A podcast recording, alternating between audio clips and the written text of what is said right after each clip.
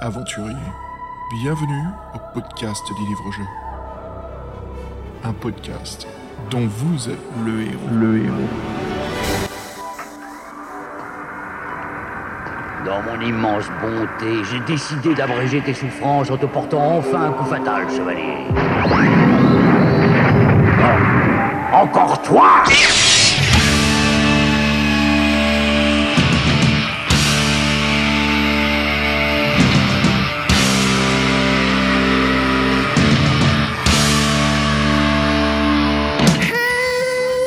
Salut les aventuriers, bienvenue à un nouvel épisode du podcast dont vous êtes le héros.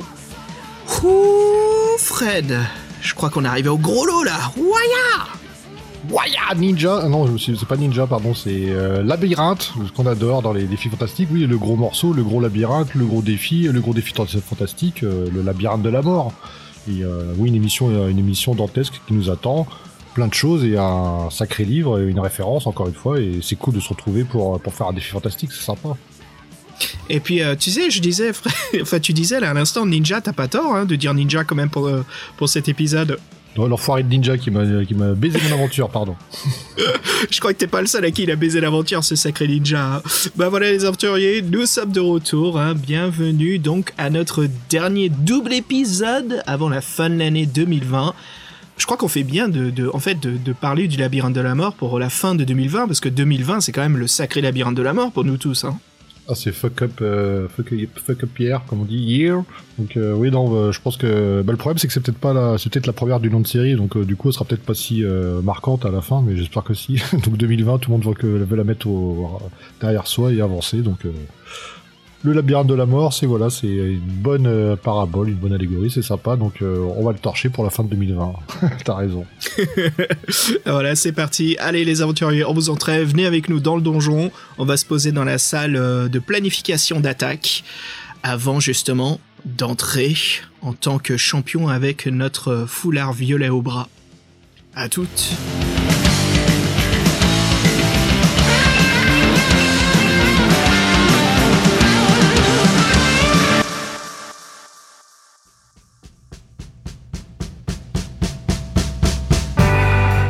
Fred, nous voici à la table, donc euh, préparation d'attaque euh, du donjon. Mais avant de, bah, avant de rentrer dans l'aventure, je te propose de faire une petite intro avec notre fameux euh, courrier des lecteurs.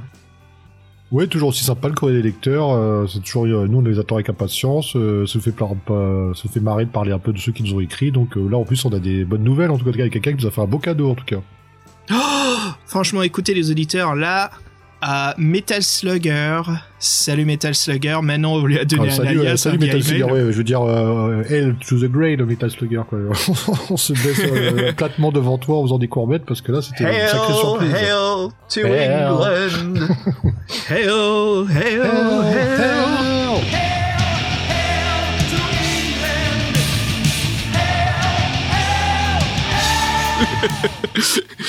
Alors ouais, bah justement Metal Slugger euh, qu'on va euh, qu'on a surnommé maintenant notre spécialiste dans l'escouade de Space Marines, qui est notre heavy weapons spécialiste. Metal Slugger, c'est lui qui a le pas le flamer, Fred, le heavy flamer, comme dans Heavy Metal. C'est sûr. ouais. Et euh, voilà, donc Metal Slugger, qu'est-ce qu'il a fait? Ben, Il nous a envoyé un sacré cadeau. Mais franchement, oh, c'était un cadeau dans un cadeau dans un cadeau, quoi. Metal Slugger, plein d'amour pour toi. Merci franchement du, bah, du Père Noël que tu, que tu nous joues, hein, que tu incarnes.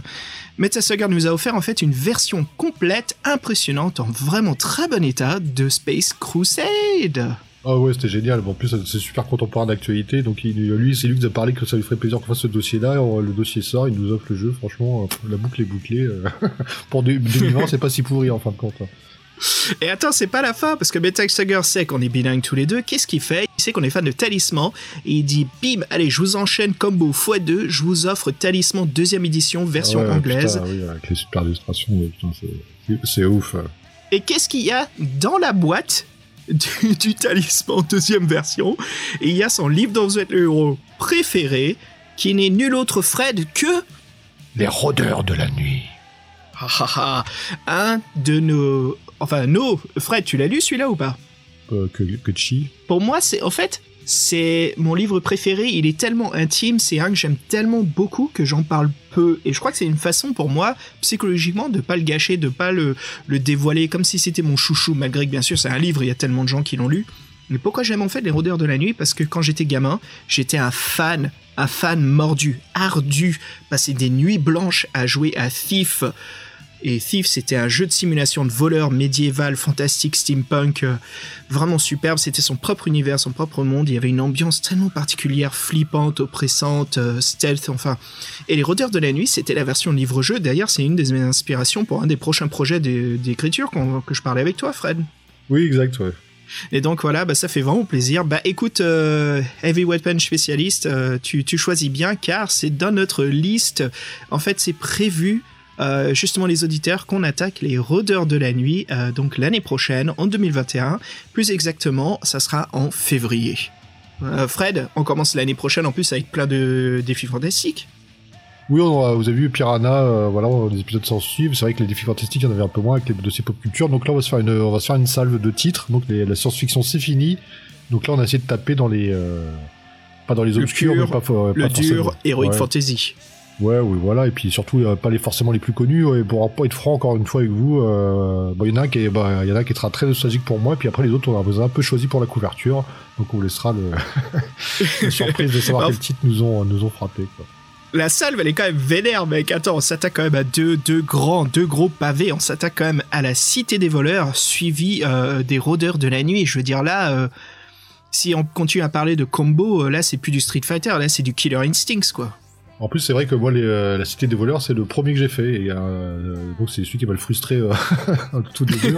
Mais là, je pense que celui-ci, là, là, oui, la nostalgie va marcher à plein, plein gaz et ça va être, ça va être sympa pour le refaire. Je me souviens qu'à l'époque, les dessins m'avaient impressionné. Bah, c'est, c'est, l'un des plus importants. La Cité des voleurs, il fait partie des. bah, c'est le cinquième hein, qui était sorti des défis fantastiques. donc, très important dans l'histoire et la culture des, des défis fantastiques, des fighting fantasy, des dont vous êtes le héros. voilà, franchement, pas mal de choses. Metal Slugger, Merci encore une fois, hein. sacré Père Noël que tu as été. Euh, tout l'amour du podcast, hein, Fabien, Fred et moi, hein, je crois qu'on te souhaite euh, encore une fois des millions de merci. Et puis, euh, c'est sûr qu'on va s'enregistrer. si on n'a pas pris trop de, verres de bourbon ou de, scotch, en, train de, en train de faire une grosse partie de Space Crusade. Ce sera un massacre à Space Crusade, tu veux dire.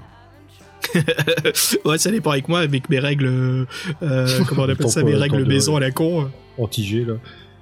Et puis, euh, on a aussi reçu notre script euh, du podcast, Étienne, qui nous écrit, qui a entendu en fait quand j'ai pointé un petit peu le, drapeau suisse. Hein, C'était bien sûr pour tous nos auditeurs suisses, mais euh, voilà une petite euh, particularité surtout pour qu'Étienne nous réponde. Et ça a marché. Salut Étienne, merci beaucoup d'avoir capté. Hein, qui nous parle justement de ses aventures de Space Crusade, qu'il avait justement préféré un peu plus Space Hulk pour son côté plus stratégique. En effet, c'est pas comme on avait dit des deux Space Hulk, c'est pas la version portes ouvertes fastoche. On, dedans on joue comme on veut. Hein, les règles sont quand même assez balèzes. Mais euh, justement, quand vous avez assez joué à Space Crusade, hein, c'est bien de passer à Space Hulk, c'est un peu le level up. Et là, euh, je crois qu'il n'y a plus de level 3, hein, parce que là, on a... enfin, les missions, tout ce qui est possible dans Space Hulk, c'est dingue. Hein. Oui, non, c'est un jeu très prenant. Euh, oui, on peut, c'est un classique. On peut jouer encore à nos âges. Ouais, non, c'est vraiment très efficace, un Space Hulk. Et puis tactiquement, en tout cas, en tout cas, Etienne, c'est bien qu'il nous réécrive, parce qu'on s'inquiétait un peu, on avait plus trop de nouvelles. Bon, peut-être qu'il, comme on a fait les Piranha, il avait peut-être pas lu à l'époque, donc il pouvait pas nous donner ses retours, mais c'est toujours un plaisir. En plus, il a une belle plume, Etienne, donc voilà. Euh, merci Etienne, et puis euh, merci de ton écoute fidèle. Ouais, merci beaucoup Étienne. Toujours un plaisir de recevoir tes emails. Euh, Étienne posait une question justement et me parlait de nos emails. C'est vrai qu'on a deux emails. Ouais, on a bureau ceti.org, mais on a aussi pdvelh ceti.org. Et en fait, les deux emails peuvent nous joindre, mais en fait, si vous utilisez le, le pdvelh, euh, c'est un peu plus rapide pour nous parce que notre boîte mail bureau, en fait, c'est un peu plus tout ce qui est euh, l'envers du décor administratif. Donc, on répond toujours, on reçoit toujours les emails, surtout ceux d'Étienne qui les écrit là-dessus. Mais voilà, si vous voulez vraiment nous joindre plus rapidement, utilisez le site web, comme tu disais, Fred. Euh, on a justement un bloc texte vous pouvez répondre dedans, ou écrivez-nous à pdvelh at to-ceti.org. À l'envers maintenant. Ok, tu, merci. tu montreras à l'envers comme on avait fait pour euh, Halloween. C'est bon. Je vais faire les David star host there is this this no Aïe aïe aïe. ok, bah c'est parti. Bah Fred, voilà, hein, c'est à peu près tout ce qu'on a. Enfin, y a pour vous parler un petit peu plus de ce qui est prévu pour 2021. Fred, la fin de Dragon d'Or. Oui, la Dragon d'Or, c'est une série qu'on va sûrement terminer. C'est une série d'initiation. C'est sympa à enchaîner. En plus, c'est un peu des histoires différentes. Et après, on a une qui est un peu moins, qui est un peu moins initiation, qui est plus c'est Louardan aussi, sur lequel on va enchaîner. Mais Ah, moi, tu- ça va être tu- dur ça, parce toi, que. tu me, tu me saoules que je vois ça, tu, tu tu me préviens pas, si tu me préviens, mais la, la voix du ninja, alors, parce qu'il y en a marre de la voix du ninja, tu te rends compte que je crois qu'on a commencé en 2014, on est en quelle date? On est en 2020? On est en 2020, ça fait 6 ans qu'on le truc, il est, non, c'est pas possible, faut faire quelque chose. Mais non, t'inquiète pas, Fred, Et- te fais il pas de il soucis. J'ai prévu. faut qu'ils reviennent et tout, quoi. C'est, non, c'est ouf, quoi. La voix du ninja, elle est prévue pour le 1er avril, Fred. T'as aucun souci à te faire. non, bien sûr, euh, en avril j'avais prévu ça. Bien sûr, on aura un épisode spécial, hein, entre guillemets, euh, d'avril, avec bien sûr suivi de notre euh, épisode mensuel, hein, qui sera donc la voix du ninja Fred. Alors, t'es excité là? Ah oui, je suis content, il faudra que je ressorte mes fiches papier. J'ai, survécu à 4 déménagements, je te raconte pas le trésor que c'est. Ouais. Alors, avant, avant qu'on, met justement une, une épingle là-dessus, il faut que tu recules de ton micro et tu me fais le cri du ninja. Je- Nickel. Je, je faisais mieux à l'époque, sauf que c'est y aura un peu d'entraînement. T'as réveillé tout le quartier là? Pas du tout, non, je me suis retenu, je suis en plein, parce qu'il est bon, faut savoir qu'il est, il est tard, quand même. Donc, comme un ninja, t'es resté silencieux. C'est ça. Furtivité, Ah, mais- furtivité agressive, ça s'appelle. Furtivité agressive, ah, c'est bon ça. bah voilà, hein, que dire de plus? Bah allez, franchement, on va quitter un petit peu notre table de préparation stratégique et on va entrer dans le couloir de préparation, on va s'armer, hein, avant de rentrer justement dans le labyrinthe de la mort. Allons-y.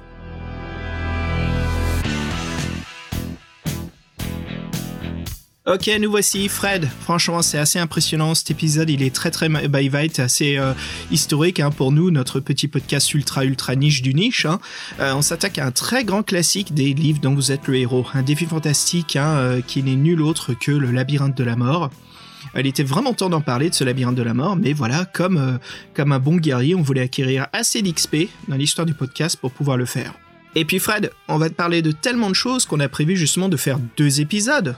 C'est ça, oui, pour les, livres vraiment euh, cultes euh, qui nous intéressent, donc euh, qu'on couvre, on, a décidé de, surtout que Fabien il nous fait plein d'anecdotes des fois, donc on veut tout garder, donc ça, après ça fait un peu beaucoup de beaucoup d'informations, donc on a dit bah tiens, on va faire deux épisodes. Donc si vous voulez rentrer, avoir plus d'infos, si vous connaissez le labyrinthe de la mort, peut-être vous apprendrez des, des petites des petites choses, et puis si vous connaissez pas, bah vous connaîtrez tout, et donc vous pourrez vous aurez hâte d'y jouer. Moi en tout cas, c'était, je suis content d'avoir fait ce classique, donc c'est cool quoi. Ah oui, pour l'histoire justement, encore en dedans, Fred, c'était ta première initiation au labyrinthe? Oui, ma première, ouais. Donc euh, j'ai euh, donc j'ai un œil un œil complètement néophyte quoi, et qui vient euh, pratiquement 40 ans après, donc c'est intéressant. Bah écoute, c'est cool, hein, franchement, parce que moi, euh, bah, j'y ai joué tout au long de ma vie, à chaque fois, tous les 5-6 ans. Et je suis fier de dire que j'ai enfin réussi à finir l'aventure en ayant tout attrapé sans mourir. J'ai réussi à faire un one-shot. Mais c'est après, bien sûr, plein d'années d'essais et de, comment dire en anglais, trial and error, d'essais et d'échecs, ouais, parfait. Oh là là, mon franglais. Tu disais Jean-Claude Van Damme un peu plus tôt? Oui, c'est ça. T'es pas aware. là. Putain, ça fait longtemps que j'ai pas utilisé ce mot-là. Bon bref. Bah voilà, justement, on va parler euh, du. Enfin, encore une fois, hein, j'arrête pas de le dire tellement qu'il est important. Mais euh, Le Labyrinthe de la Mort est sorti en 1984. C'est un livre-jeu euh, défi fantastique de 400 paragraphes. Il est toujours édité à ce jour. Il reste, on dit bien toute majuscule, hein, le grand classique des défis fantastiques. Bien sûr, il est accompagné d'autres classiques comme Le Sorcier de la Montagne de Feu et Le Manoir de l'Enfer. Mais franchement, euh, c'est très connu hein, que le labyrinthe de la mort, il est toujours un petit peu plus élevé là-dessus. C'est un peu comme accepté dans les conversations. C'est, il est, il est, il- impossible de le détrôner euh, de là où il est. Et euh, à savoir, c'est quand même dingue, Fred. Combien d'éditions on en est là pour ce labyrinthe? Bah, on est, on est en langue française 7 édition quand même, donc euh, un record, donc 7 éditions pour ce, pour ce fameux labyrinthe. Donc oui, euh, un grand succès, euh, quelque chose qui pèse et quelque chose qui est représentatif de la, de la saga, quoi, de la saga de- des défis fantastiques, quoi. Et que moi je ne connaissais pas, donc euh, que j'ai que j'ai en fait que j'ai appris à connaître en faisant ce podcast. Mais moi, en tant que personne, on va dire, qui suivait ça un peu de loin, non, je, labyrinthe de la mort, j'ai jamais entendu une référence à ce, autant la, la- les sorcelleries tout ça, ça me parlait, autant le labyrinthe de la mort, ça me parlait pas du tout. Et en plus, Fred, ce qui est important, c'est que tu as réussi à compléter l'aventure aussi pour ce podcast. Oui, bon, avec un petit peu de ton aide, mais... Euh... bah c'est ça le labyrinthe de la mort, de l'aide jusqu'à ce que tu dois me backstabber à cause d'une épreuve. Oui, c'est ça. Oui, oui, oui. Bah, j'ai bon, j'ai oui, j'ai pu faire l'épreuve finale. Bon, après, j'étais pas très loin, donc euh, ça va. Et puis, euh, pour une fois, j'ai même trouvé un peu simple pour le coup, parce que je me disais, j'en ai pas acheté chier, donc c'est pas normal, parce que bon, il avait l'air d'être assez difficile. Donc après, oui, tout ça. J'aime bien comment c'est devenu un standard, ça, pour les défis fantastiques. Est-ce que j'en ai assez chié Oui ou non? On devrait faire un système de, d'étoiles pour. Euh, et tu sais quoi, je rigolais parce qu'on s'est fait de petits plans et j'ai regardé la photo que tu m'as envoyée et j'ai regardé. En fait, toi, moi, chaque fois, je suis parti à gauche, toi, t'es parti à droite. Non, c'est ouf ce truc. Hein. c'est un grand classique. Moi, je pars à l'ouest, toi, tu pars à l'est, quoi. c'est génial. Là, tu vois, on a bien fait ce qu'on fait comme d'habitude, quoi. Oui, toujours. Ah, c'était chouette. Bah justement, on va parler de ça. On va parler justement, bah, euh, pour ce premier podcast, on va se concentrer sur le livre, sur l'aventure. Le deuxième podcast, hein, comme tu disais, Fred, il va être dédié donc à la pop culture. Et bien sûr, vous pouvez retrouver. Je vais essayer de mettre en métadonnées nos nos cartes hein, qu'on ait dessinées, mais bon, il y en a plein sur le web. Mais on s'est bien amusé justement avec Fred de noter nos parcours, parce que finalement, une fois qu'on dessine ce labyrinthe, euh, ça éclaircit énormément euh, le jeu. Hein. C'est sûr, oui, tu, peux revenir à la rigueur si tu veux avoir des embranchements que t'as pas fait. Bon après moi je l'ai fait un peu sous forme de brouillon euh, pour se repérer, il faudrait faire un truc un peu plus clair. Mais oui non mais c'est euh, intéressant de comme procédure. De toute façon c'est conseillé euh, conseillé par l'auteur. Hein. Ah oui là franchement quand on dessine ce plan on s'y croit vraiment on s'y croit vraiment dans un Bard's Tale ou un Lands of Lore. Enfin c'est vraiment sympa quoi. Dungeon crawler carreau par carreau. Euh, bah Fred avant qu'on rentre justement euh, bah, dans, dans, le début du labyrinthe, hein, car ça va être ça va être parti pour. Euh, je te propose un morceau de musique histoire de se hype up, histoire de se préparer, de se mettre euh, comment dire en garde, euh, préparatif, armure, de combat, sélection des armes, qu'on soit chaud. Chaud au cacao, vas-y, un truc un truc à l'ancienne peut-être? Hey hey hey. Voilà, c'est mon, glam rock euh, shout. Euh, je te propose un groupe moderne, mais qui suit en fait les styles d'inspiration du, du, du, power, metal, le metal un peu barbarian, hein, ce, ce metal euh, rebelle, heroic fantasy complètement. Je te propose le groupe Summerlands, très proche d'un monde avec un loup qui est un peu solitaire. Summerlands avec le morceau qui s'intitule Spiral Infinite. Alors excuse-moi, j'ai fait du franglais là, mais Spiral Infinite. Allez, je te dis à tout de suite, mec.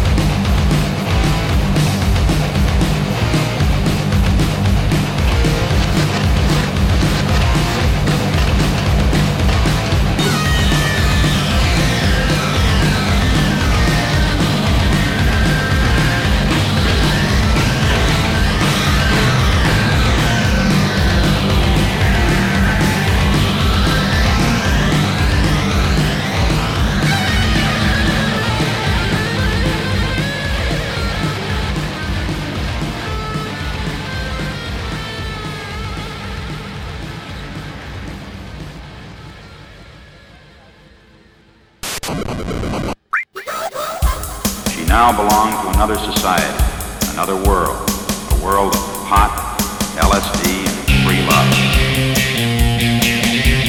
Bon, t'es toujours avec moi, euh, Gadji Parce que. Euh, euh, écoute, en parlant de spirale, c'est toi qui t'es fait absorber récemment dans une. Hein. Oui, mais en plus, j'ai- j'ai pensé furtivement. Mais là, on va parler d'un temps que peut-être que toi, tu ne connais pas. Parce que Qu'est-ce qui s'est passé, hein, mon, mon, de chaud en 84 Est-ce que tu sais ce qui s'est passé en 84 Au moins, date, date de sortie? Non, c'est vrai, hein, je sais que toi, t'es la gueule là-dessus, mais euh, euh, les Gremlins, si je me trompe pas, Fred. Oui, les Gremlins, euh, film culte, film qu'on peut encore regarder, un espèce de conte de Noël euh, d'horreur, c'est toujours sympa. Euh, bon, un, peu, plus quoi, un peu plus quoi, un peu plus quoi, un peu plus cul, il y a Bibi Fogg, tu voulais dire quoi toi? Non, justement, j'allais te dire, comme moi j'ai eu plutôt l'enfance américaine pour les dessins animés, moi c'était Transformers, G.I. Joe, euh, Thundercats, hein, nous c'était pas Cosmo Cats, Thundercats, Tiger Sharks, Silverhawks, Silver.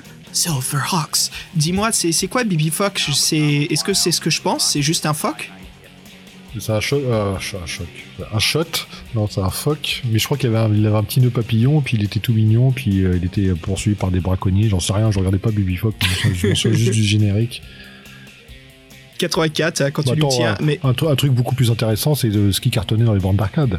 Oh, fastoche, mec, Marble Madness, Ouais, la fameuse boule euh, qu'il fallait faire glisser à travers un labyrinthe euh, incroyable en Ah descente. oui, le labyrinthe, c'était le thème de 84, c'est vrai. Ah, fuck, mec. Putain, mais bien joué, là. Ok, t'es sur quelque chose, c'est important ce petit détail, inspecteur Colombo. Dis-moi, Marble Madness, mais j'ai pas joué en arcade, j'ai joué sur les Nintendo, c'est tout ce que je me souviens. Et je me souviens aussi que c'était une cartouche que quasiment tout le monde avait sur Nintendo où j'étais, quoi, dans le quartier. On dirait que Toys R Us, il est donné gratos, quoi. Peut-être que c'était le packaging de vente avec la console, je non. Ah bah c'est un bon packaging, franchement, euh, super amusant ce jeu. Bah écoute Fred, en parlant justement de tout ce visuel impressionnant de 84, euh, commençons justement à ouvrir le livre, mais stop Stop, on n'ouvre même pas On se concentre sur l'illustration de couverture, bien sûr, de la première édition, qui est glorieuse, qui est impressionnante, qui est prenante, qui est flippante, qui est dégueulasse, et qui est bien un monstre que l'on rencontre dans l'aventure. Et donc, cette illustration de ce fameux monstre intitulé la bête sanguinaire, ou en anglais le Blood Beast, et qui est nul autre illustré par Ian McCraig. Alors, c'est un sacré artiste, mais vraiment important euh, pour, la saga et le legacy hein, des, livres dont vous êtes le héros. Fred, parle-moi justement de, de cet euh, magnifique artiste.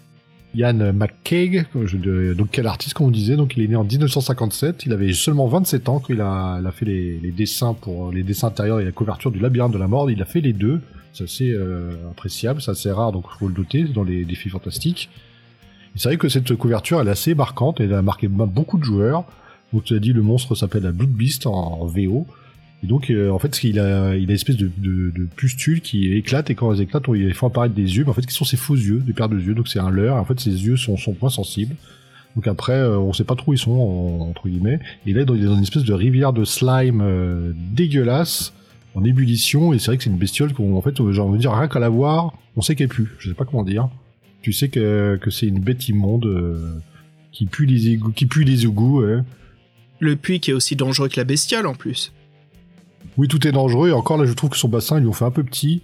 Et, euh, en fait, dans la description même euh, du bouquin, donc il a une langue euh, extensible. Donc là, bon, ça paraît pas, mais c'est vrai que le monstre est menaçant euh, avec ses pointes dans un dans un endroit sombre, voûté, avec ce bassin.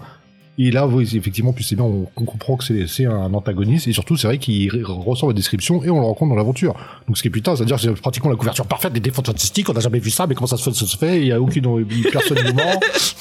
Je veux dire, il y a trop de, il y a trop de trucs qui sont bien faits, donc euh, que tout d'un coup ça nous, ça nous intrigue. Quoi. Non, mais pour, pla- pour plaisanter, elle est, elle est bien faite, elle, elle répond au bouquin, et voilà, c'est, une, une couverture de bouquin comme elle devrait être, quoi. bordel de dieu de merde, pardon. Et donc ouais, Et c'est, Fred, Fred, attends, il y a un petit détail encore plus important là-dessus qui est vraiment excellent, c'est que on croit que c'est le boss de fin, mais surprise, surprise, c'est le mini-boss. C'est ça, c'est la, la bête immonde euh, sans cervelle qui est juste là pour attaquer. Le, le vrai méchant, il est déjà plus pervers euh, mentalement et c'est. euh, on peut dire que le vrai, le vrai méchant, c'est le baron. Il y a une espèce de, de- de défi à la fin quand on le regarde, quand on gagne. C'est, euh, c'est lui l'antagoniste en fait avec son donjon à la con là, où il a broyé 500 Oui, personnes sûr. à la mort.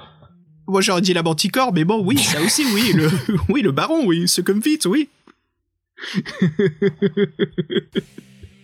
En fait, c'est euh, le Blood Beast euh, qui est monté par la Manticore et sur la Manticore, il y a le Baron Succumvite. Un beau Jenga. mais attends, Fred, je te coupe la parole, excuse-moi, mais parle-moi justement de, bah, de, de d'Ian McCraig. Parle-moi un peu plus de ce qu'on peut retrouver dans ces illustrations qui sont si particulières. Déjà au niveau de oui de son style, donc c'est vrai que euh, ceux qui, euh, qui les ont vus, donc c'est très très fin et très détaillé. Donc euh, on pensait tous que dans l'édition grand format il serait repris, mais là ce, ce ne fut pas le cas. Il faut savoir que Yann McKeag il est mondialement connu. lui il est convaincu que tout le monde peut apprendre à dessiner correctement si on, il est formé. Donc lui il a fait une bonne carrière au cinéma aussi pour pas mal d'affiches de, films, comme ça pêle-mêle, hein, des trucs pas très connus quoi, Star Wars, Harry Potter, Dracula de Coppola, Hook de Spielberg, Terminator et bien d'autres. Donc le mec il a un bon CV. Il était même scé- scénariste pour plusieurs dessins animés pour Disney Channel. Bon, là, ça doit être un peu plus alimentaire, on va dire. Et en 2014, il a reçu le, euh, le prestigieux prix Spectrum Fantastic Art Grandmaster qui récompense les meilleurs artistes dans le fantastique. Donc voilà, c'est une référence dans les univers qui nous intéressent. Il a travaillé dans tout et donc il a fait cette euh, couverture culte. Et donc, faut savoir qu'il est, euh, il a beaucoup travaillé avec Ken Livingstone et Steve Jackson et il est toujours en contact avec eux. Et donc, on dirait même que dernièrement, il a fait l'édition collector anglaise de L'Anneau des Serpents de Feu, The Port of Peril, le titre original. Et forcément, en France, nous, on n'a pas eu droit à la couverture qu'il a fait pour cette édition. Donc, tout ça pour dire que Ian McKay, euh, voilà, c'est une référence, et c'est vrai qu'on comprend pourquoi, parce que ses dessins, euh, comme on dit souvent, sont de toute beauté. Voilà. Et puis Fred, bien sûr, euh, tu, tu l'as évoqué un petit peu, mais on va parler aussi de la dernière édition, la cinquième édition des livres dans être le héros. Alors, on va parler aussi des illustrateurs. Si tu veux que je te cause un petit peu de la nouvelle couverture. Oui, vas-y. Bah, cette nouvelle couverture, qu'est-ce qu'on fait? Bah, on reprend un, un autre euh, mini-boss, on va même prendre un mini-mini-boss hein, euh, du labyrinthe de la mort, qui est nul autre que le, le, le Tyrannosaurus Rex, qui est ici euh, très différent maintenant sur cette couverture, qui est illustré donc par euh, Paul Mataillon. Alors Paul Mataillon, il nous dessine un dinosaure, mais avec un Stegosaurus euh, Tyrannosaurus Rex, donc un T-Rex, le corps d'un T-Rex, avec des bras un peu plus allongés et euh, bien sûr une gueule de Stegosaurus, mais euh, qui est bien sûr carnivore, bien menaçant, qui est enchaîné au sol euh, devant justement le portail de passage pour continuer dans le labyrinthe. Ça me fait penser à la créature du, Rancor de Jabba the Hutt. Il y a un petit peu cette ambiance. euh, alors il y a, un côté d'illustration qui est assez cool, qui est très dynamique. C'est cette contre-plongée qu'on sent vraiment minuscule face à cette bête. hein. Oui, c'est bien rendu, mais euh, c'est vrai que dans, oui, après c'était pas l'antagoniste le, plus euh, pertinent, mais euh, moi franchement, euh, quand je vois quand je vois cette euh, ce- ce- cette couverture, ça me perd un peu par rapport à ce que je pense à labyrinthe, tu vois, par exemple. Ah, moi, je trouve, tu vois, pour cette nouvelle édition, cette cinquième édition, ils auraient dû faire, là, on va en reparler, hein, mais il manque des illustrations importantes dans la première édition française, et ils auraient dû mettre, justement, une nouvelle version de la première illustration d'entrée dans le labyrinthe, où il y a donc tous les aventuriers, les cinq aventuriers, et le baron Succumvite en face de nous, et l'ouverture du portail. Qu'est-ce que t'en penses de ça? Ouais, ça c'est bien parce que c'est vrai que c'est assez rare qu'on ait des, euh, des concurrents entre guillemets. Et là, ils nous sont bien présentés en intro, ouais, donc ça aurait été c'est une bonne une bonne introduction, une bonne mise une bonne mise en bouche, ouais, ça aurait été sympa. Ouais. Surtout qu'on peut les rencontrer dans, dans l'aventure. Donc, euh. Donc, ouais, je te parle un peu plus de Paul Mataillon, ça te dit, avec son super euh, dinosaure bien menaçant? Ça roule. Donc euh, français, on semblerait non? Ouais, Paul Mataillan, voilà, c'est un jeune artiste spécialisé dans l'illustration numérique. hein. Il est né en 78. Il vit dans, le nord de la France, à Valenciennes. Alors, depuis qu'il a 3 ans, il est passionné par le dessin et les, jeux de société. Bien sûr, là d'où vient toute sa source d'inspiration. Alors, c'est un illustrateur freelance avec une solide expérience de l'illustration de divertissement, euh, notamment dans les jeux vidéo et les jeux de société, où on a fait euh, beaucoup appel à ses services. C'est un homme heureux qui vit de sa passion, et ça, franchement, pour Paul Mataillon, bah, c'est excellent, c'est vraiment super. Et il est aussi connu pour avoir travaillé pour la, la célèbre collection des jeux pour la jeunesse, les Incollables. Voilà, si vous avez des enfants, vous connaissez peut-être ces illustrations alors, avec sa collection de jeux. Ah, il a un style bien coloré, hein. franchement, euh, pour tous ces dessins qu'il exécute, ça se voit, quoi. C'est une palette très vibrante, surtout pour ses côtés heroic fantasy. Il y a des couleurs un peu désaturées, délavées, mais qui jouent sur cette palette. euh, c'est comme si, enfin moi c'est une impression, hein, et c'est comme s'il essaie de réinspirer un petit peu ce côté délavé pour réimaginer un peu la période des années 70-80, tu vois, des, des, des- du jeu de rôle et tout ça, ça donne cette ambiance euh, bien euh, old school heroic fantasy, mais avec bien sûr des illustrations et des plans euh, très new school, quoi. Donc c'est assez intéressant. Euh, quel que soit l'univers, franchement, euh, qu'il doit illustrer, il va toujours utiliser des couleurs bien vives et il a bien bien raison. Hein. Comme je disais, délavé, mais voilà, on a des roses, des violets, des verts euh, qui nous montrent dans un palais d'entrée pour un personnage. Il nous dessine une caverne, il y a la lave qui coule, on a un jaune euh, doré pour la lave qui coule avec ce, ce brun rougeâtre de terre rouge là qui fait un parcours du combattant à travers cette coulée de lave.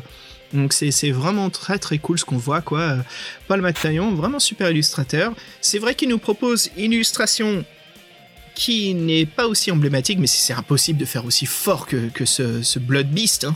Mais euh, je trouve que c'est quand même super intéressant qu'on ait la possibilité de voir voilà un autre monstre assez important du labyrinthe de la mort.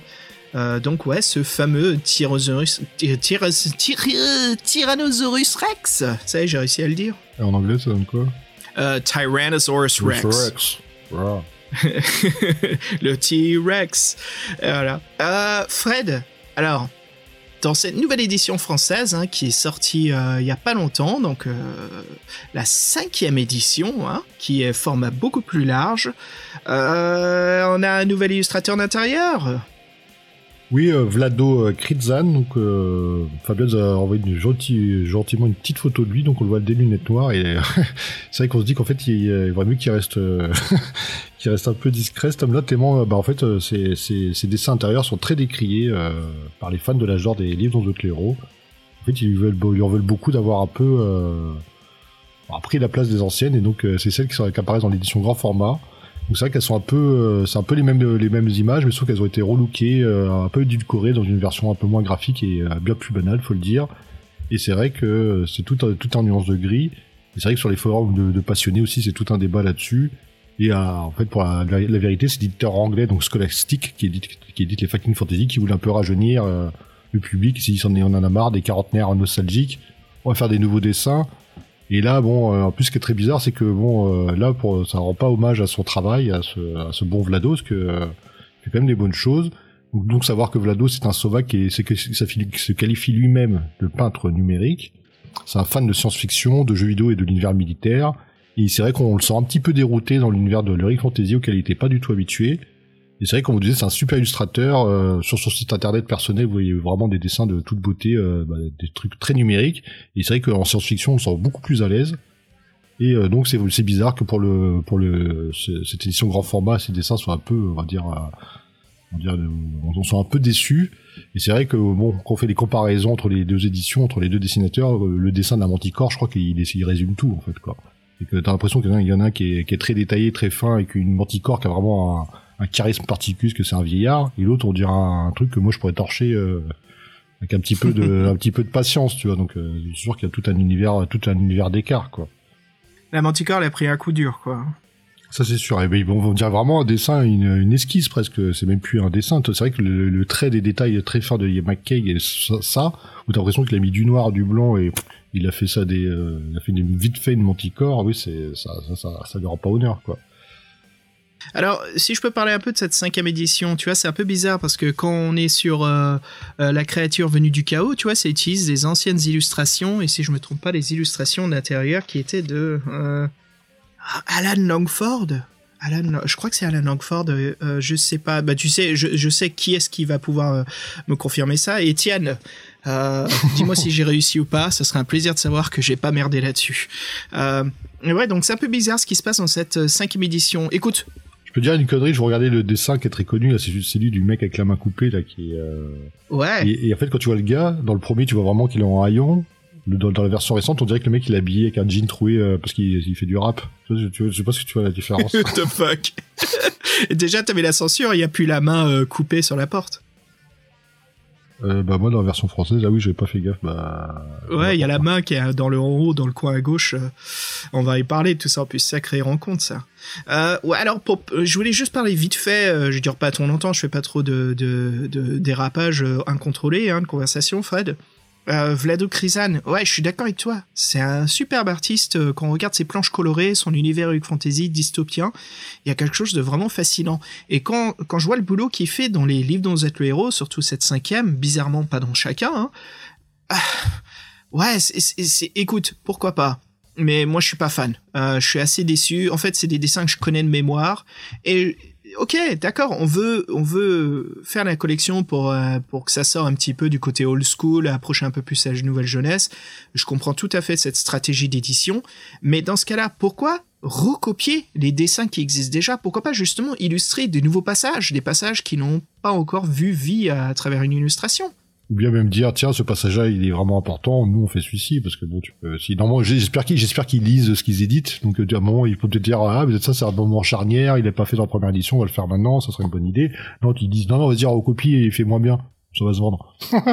ouais, c'est ça. Alors, je, parle complètement sur spéculation, mais est-ce que c'est plus facile de copier-coller euh, chez l'éditeur hein, et de juste envoyer la commande à l'artiste des anciens dessins, voilà, refais-les au goût du jour, euh, point barre, au lieu justement de fouiller le livre, trouver des nouveaux passages et proposer justement des nouvelles éditions. Après, bien sûr, on sait qu'il y a des passages qui sont inoubliables, mais dans ce cas-là, changer l'angle, changer le point de vue, euh, tu sais, faire des modifications qui sont qu'on peut passer via les, descriptions de Ian Livingstone qui sont faciles à faire, tu vois, quelque chose de nouveau. Mais là, euh, ça, me, permet de le retrouver. Je ne sais pas si c'est à jour, je pas, l'édition est à jour, oui, mais les illustrations, c'est juste d'un point de vue d'un autre artiste, surtout avec le, côté euh, numérique. Mais ces illustrations, elles sont monochromes et je sens que là, c'est vraiment euh, la difficulté pour Vlado parce que lui, il fait de la couleur, il est vraiment bien dans la couleur, quoi. Il est très très fort. Et là, je pense que, je pense que on perd justement la beauté du talent de Vlado, quoi, en noir et blanc. Oui, c'est sûr, par rapport à ce qu'on a vu de ses autres dessins, il semblerait qu'il a besoin de la gamme chromatique. En fait, il faut pas, il faut pas oublier que c'est quelqu'un qui travaille avec le numérique. Le noir et blanc, ça fait penser à des techniques, euh, entre guillemets, plus archaïques. Donc c'est peut-être pour ça que oui, qu'il n'était pas à l'aise dans l'Uric Fantasy, il n'était pas à l'aise avec euh, avec le noir et blanc, tout simplement. Ouais, bah écoutez, ouais, ça permet, voilà, c'est 10 nouvelles éditions, euh, cette cinquième, hein, il y aura tellement de choses à faire là-dessus. Enfin, je crois qu'on fera un podcast qui résumera un petit peu toutes ces cinq éditions pour qu'on parle un petit peu des différences. Eh ben, là, c'est parti pour. Dis-moi, qu'est-ce que c'est la route suivante là? Parce que c'est très important. Donc euh, un qui maîtrisait mieux son sujet, euh, qu'on connaît très bien ici, qui est, auquel faut rendre hommage aussi, c'est bah, l'écrivain. Et donc euh, rien qu'au style de, de, de défi proposé, qui est-ce qu'on a affaire encore une fois? Ah, Ian Livingstone, très très important, hein, des co-créateurs des Fighting Fantasy, des livres dont vous êtes le héros, hein, la saga des défis fantastiques très important. Alors, on a déjà tant parlé de lui, hein, ce Britannique de 70 ans cette année. Hein, Happy birthday, Ian. Voilà, il avait 35 ans quand il a écrit Le Labyrinthe de la Mort. C'est son quatrième livre dont vous êtes le héros. Alors à l'époque de la création du Games Workshop avec son ami Steve Jackson, euh, il voulait que tous les deux vivent de leur passion, les jeux. Alors Ian, il possède une collection de 1000 jeux de société et a une énorme collection de jeux vidéo tout support confondu. Alors c'est très important parce que c'est quand même l'un des co-créateurs de Eidos Interactive, hein, Lara Croft et tellement d'autres jeux, surtout un autre jeu qui s'intitule Death Trap Dungeon qu'on va bien sûr parler dans cette émission. Alors, sa plus grande fierté, euh, c'est que les histoires qu'il a écrites depuis plusieurs dizaines d'années continuent d'être éditées à travers le monde, et ça, quand même, en tant que créateur et artiste, hein, c'est quelque chose de vraiment être très très fier. Voilà, et sa carrière professionnelle, voilà, a, constamment évolué au fil du temps. Avec Steve Jackson, il a cofondé, comme on disait, Games Workshop en 75, et puis 20 ans après, voilà, il devient le dirigeant pendant de nombreuses années de la société de jeux vidéo Eidos.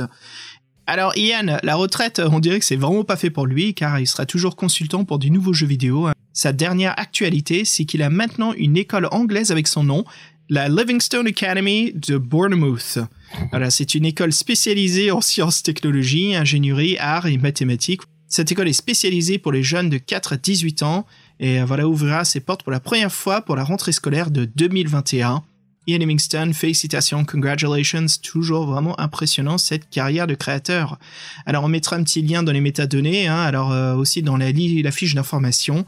Euh, cliquez juste en dessous dans SoundCloud et on va vous donner donc euh, son site web qui c'est donc livingstone-aspiration.org. Alors pour en revenir au labyrinthe de la mort, s'il devait faire un classement de ses livres préférés, il le choisirait en deuxième position. Le premier serait Le sorcier de la montagne de feu, qu'il a coécrit avec Steve Jackson.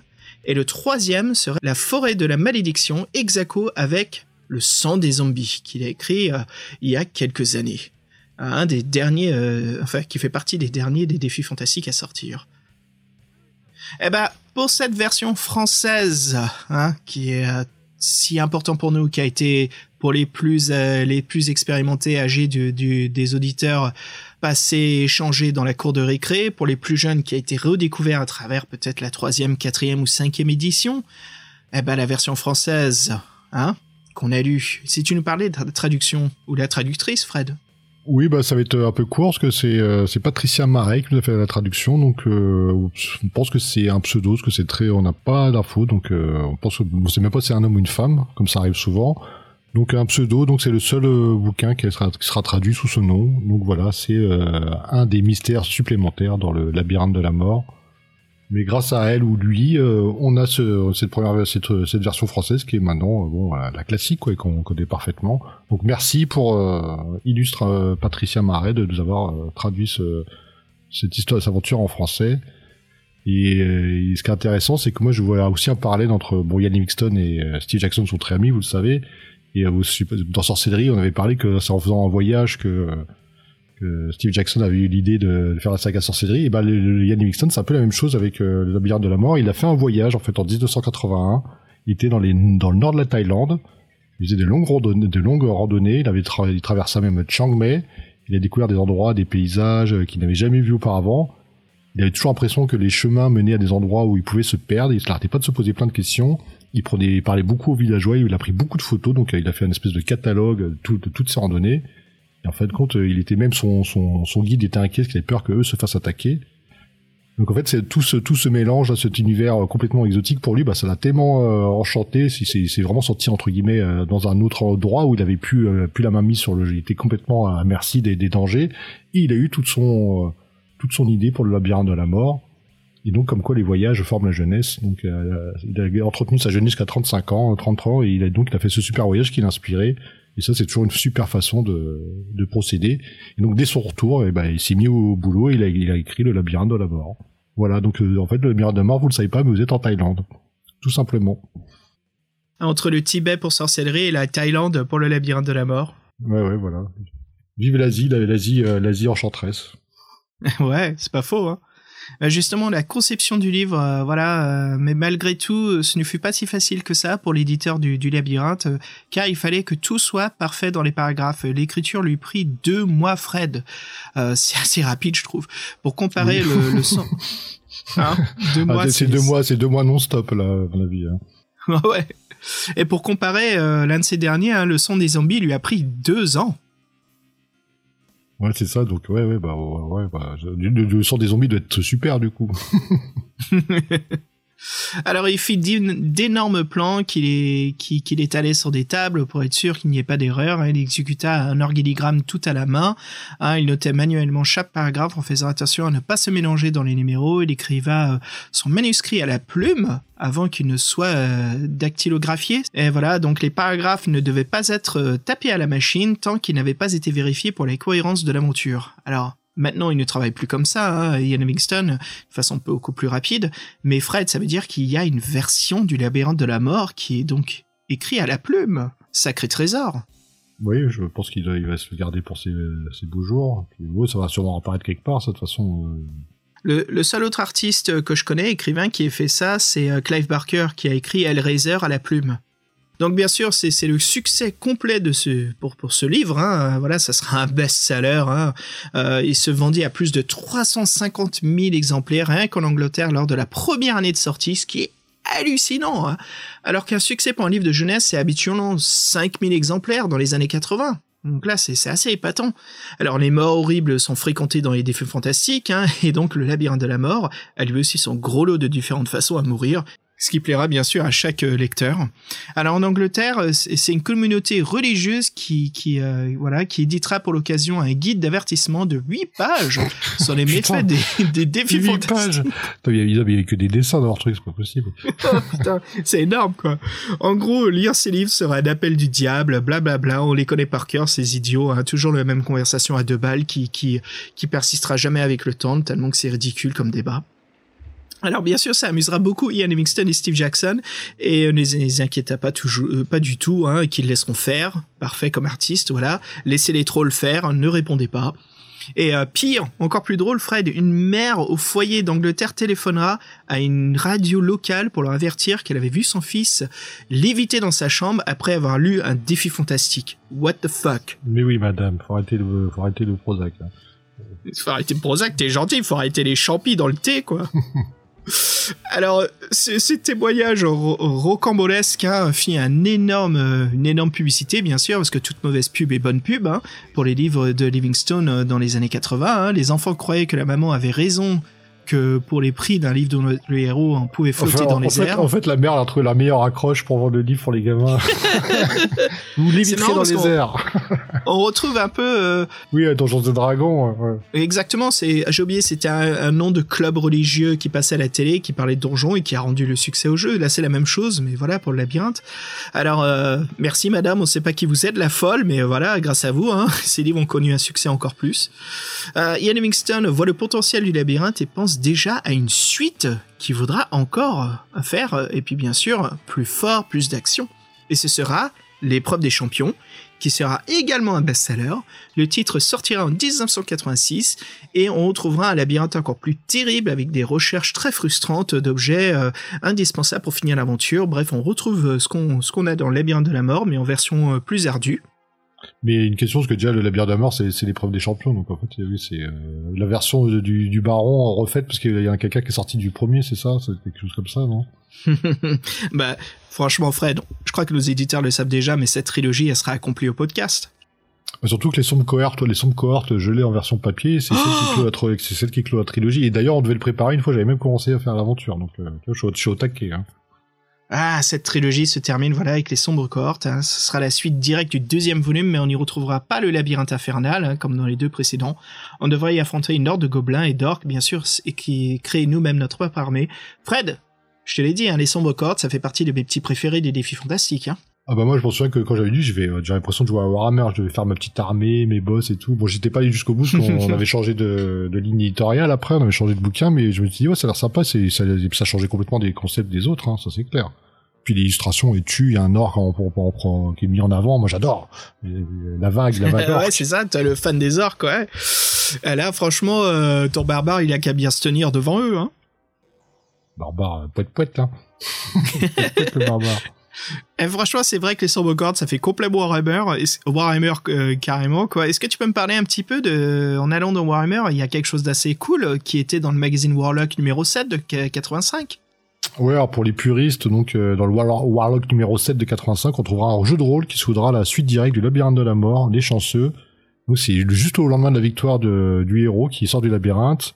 Et en fait, le baron Soukouvid, comme on disait, c'était lui, l'antagoniste, il enrage d'avoir perdu et il détruit son labyrinthe.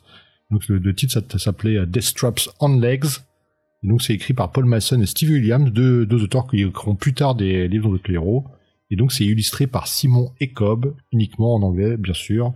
Et les Warlocks, ça commence à être une sacrée mine, euh, parce qu'il y a pas mal de trucs dans les Warlocks. Il y a des scénarios pour les Space Crusade et tout ça. Il y a des aventures en plus. Il y a des, non, il y a plein de trucs, quoi.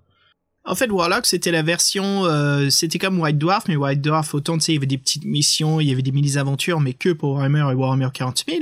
Mais Warlock, c'était la même chose, mais pour les livres-jeux et les jeux de plateau. Non, Euh, mais ça, c'est dommage ça, que ça, ça ça, apparaisse. ça avait l'air sympa, ouais, comme, comme magazine. Ah voilà, euh, Fred, ouh, sacrée préparation, je crois qu'on est remis jusqu'aux dents, bah, comme on a dit, on est déjà au milieu du labyrinthe, je crois qu'on a réussi à obtenir un des premiers joyaux. Euh, donc si on parlait un petit peu du synopsis du labyrinthe de la mort, Fred, vas-y, mets-nous, en- en- fais-nous chauffer ces petits fours là, qu'on se met bien dans l'ambiance. Oui, bah c'est euh, assez classique, somme toute. Donc euh, il y a le mégalomane baron Soukouvid qui s'est amusé à construire un énorme labyrinthe. Il y a fait amener les pires créatures du monde entier. Il a fait construire des pièges, des épreuves tout au long du parcours. Et en fait, la, petite carotte, c'est 10 000 pièces d'or qu'attendent le, le vainqueur, celui qui sortira de ce labyrinthe. Et en fin de compte, chaque année, il y a une grande fête qui, se déroule une semaine avant euh, les épreuves. Là, c'est le, moment sympa. Il y a tous les héros de l'Empire, de- de- des contrées aux alentours viennent pour se mesurer leur force euh, au défi. Donc chaque année, il y a de nouveaux participants. Et donc cette année, euh, on fait partie des six. Et donc ce qui est sympa, c'est qu'on nous présente un peu le- les autres concurrents. Donc il y a deux barbares, une femme elfe, un chevalier, un ninja et nous. Et sachant que donc sur les six, on est tiré en cinquième où tout le monde part donc euh, 10 minutes euh, les uns derrière les autres. Et moi, ce petit côté-là, c'était sympa. Et donc on apprend que euh, la foule en liesse où le premier parle et, hein, et nous on est le cinquième, donc on s'engage et on a même la chance d'avoir les, les pas des, de ceux qui sont précédés devant nous qui sont visibles. Et donc il y a même une première intersection où tout se passe, on peut déjà commencer à aller à droite et à gauche. Et là tout tout tout est tout est différent, ça y est, c'est plus la même aventure. c'est parti quoi. Allez, c'est parti, on est dans le labyrinthe. Fred, vas-y, suis-moi là, on y va. C'est parti. Je suis armé jusqu'au dents, comme tu dirais, et euh, j'ai réglé mon strabisme divergent, j'ai amené mon huile de coude, et puis on est parti.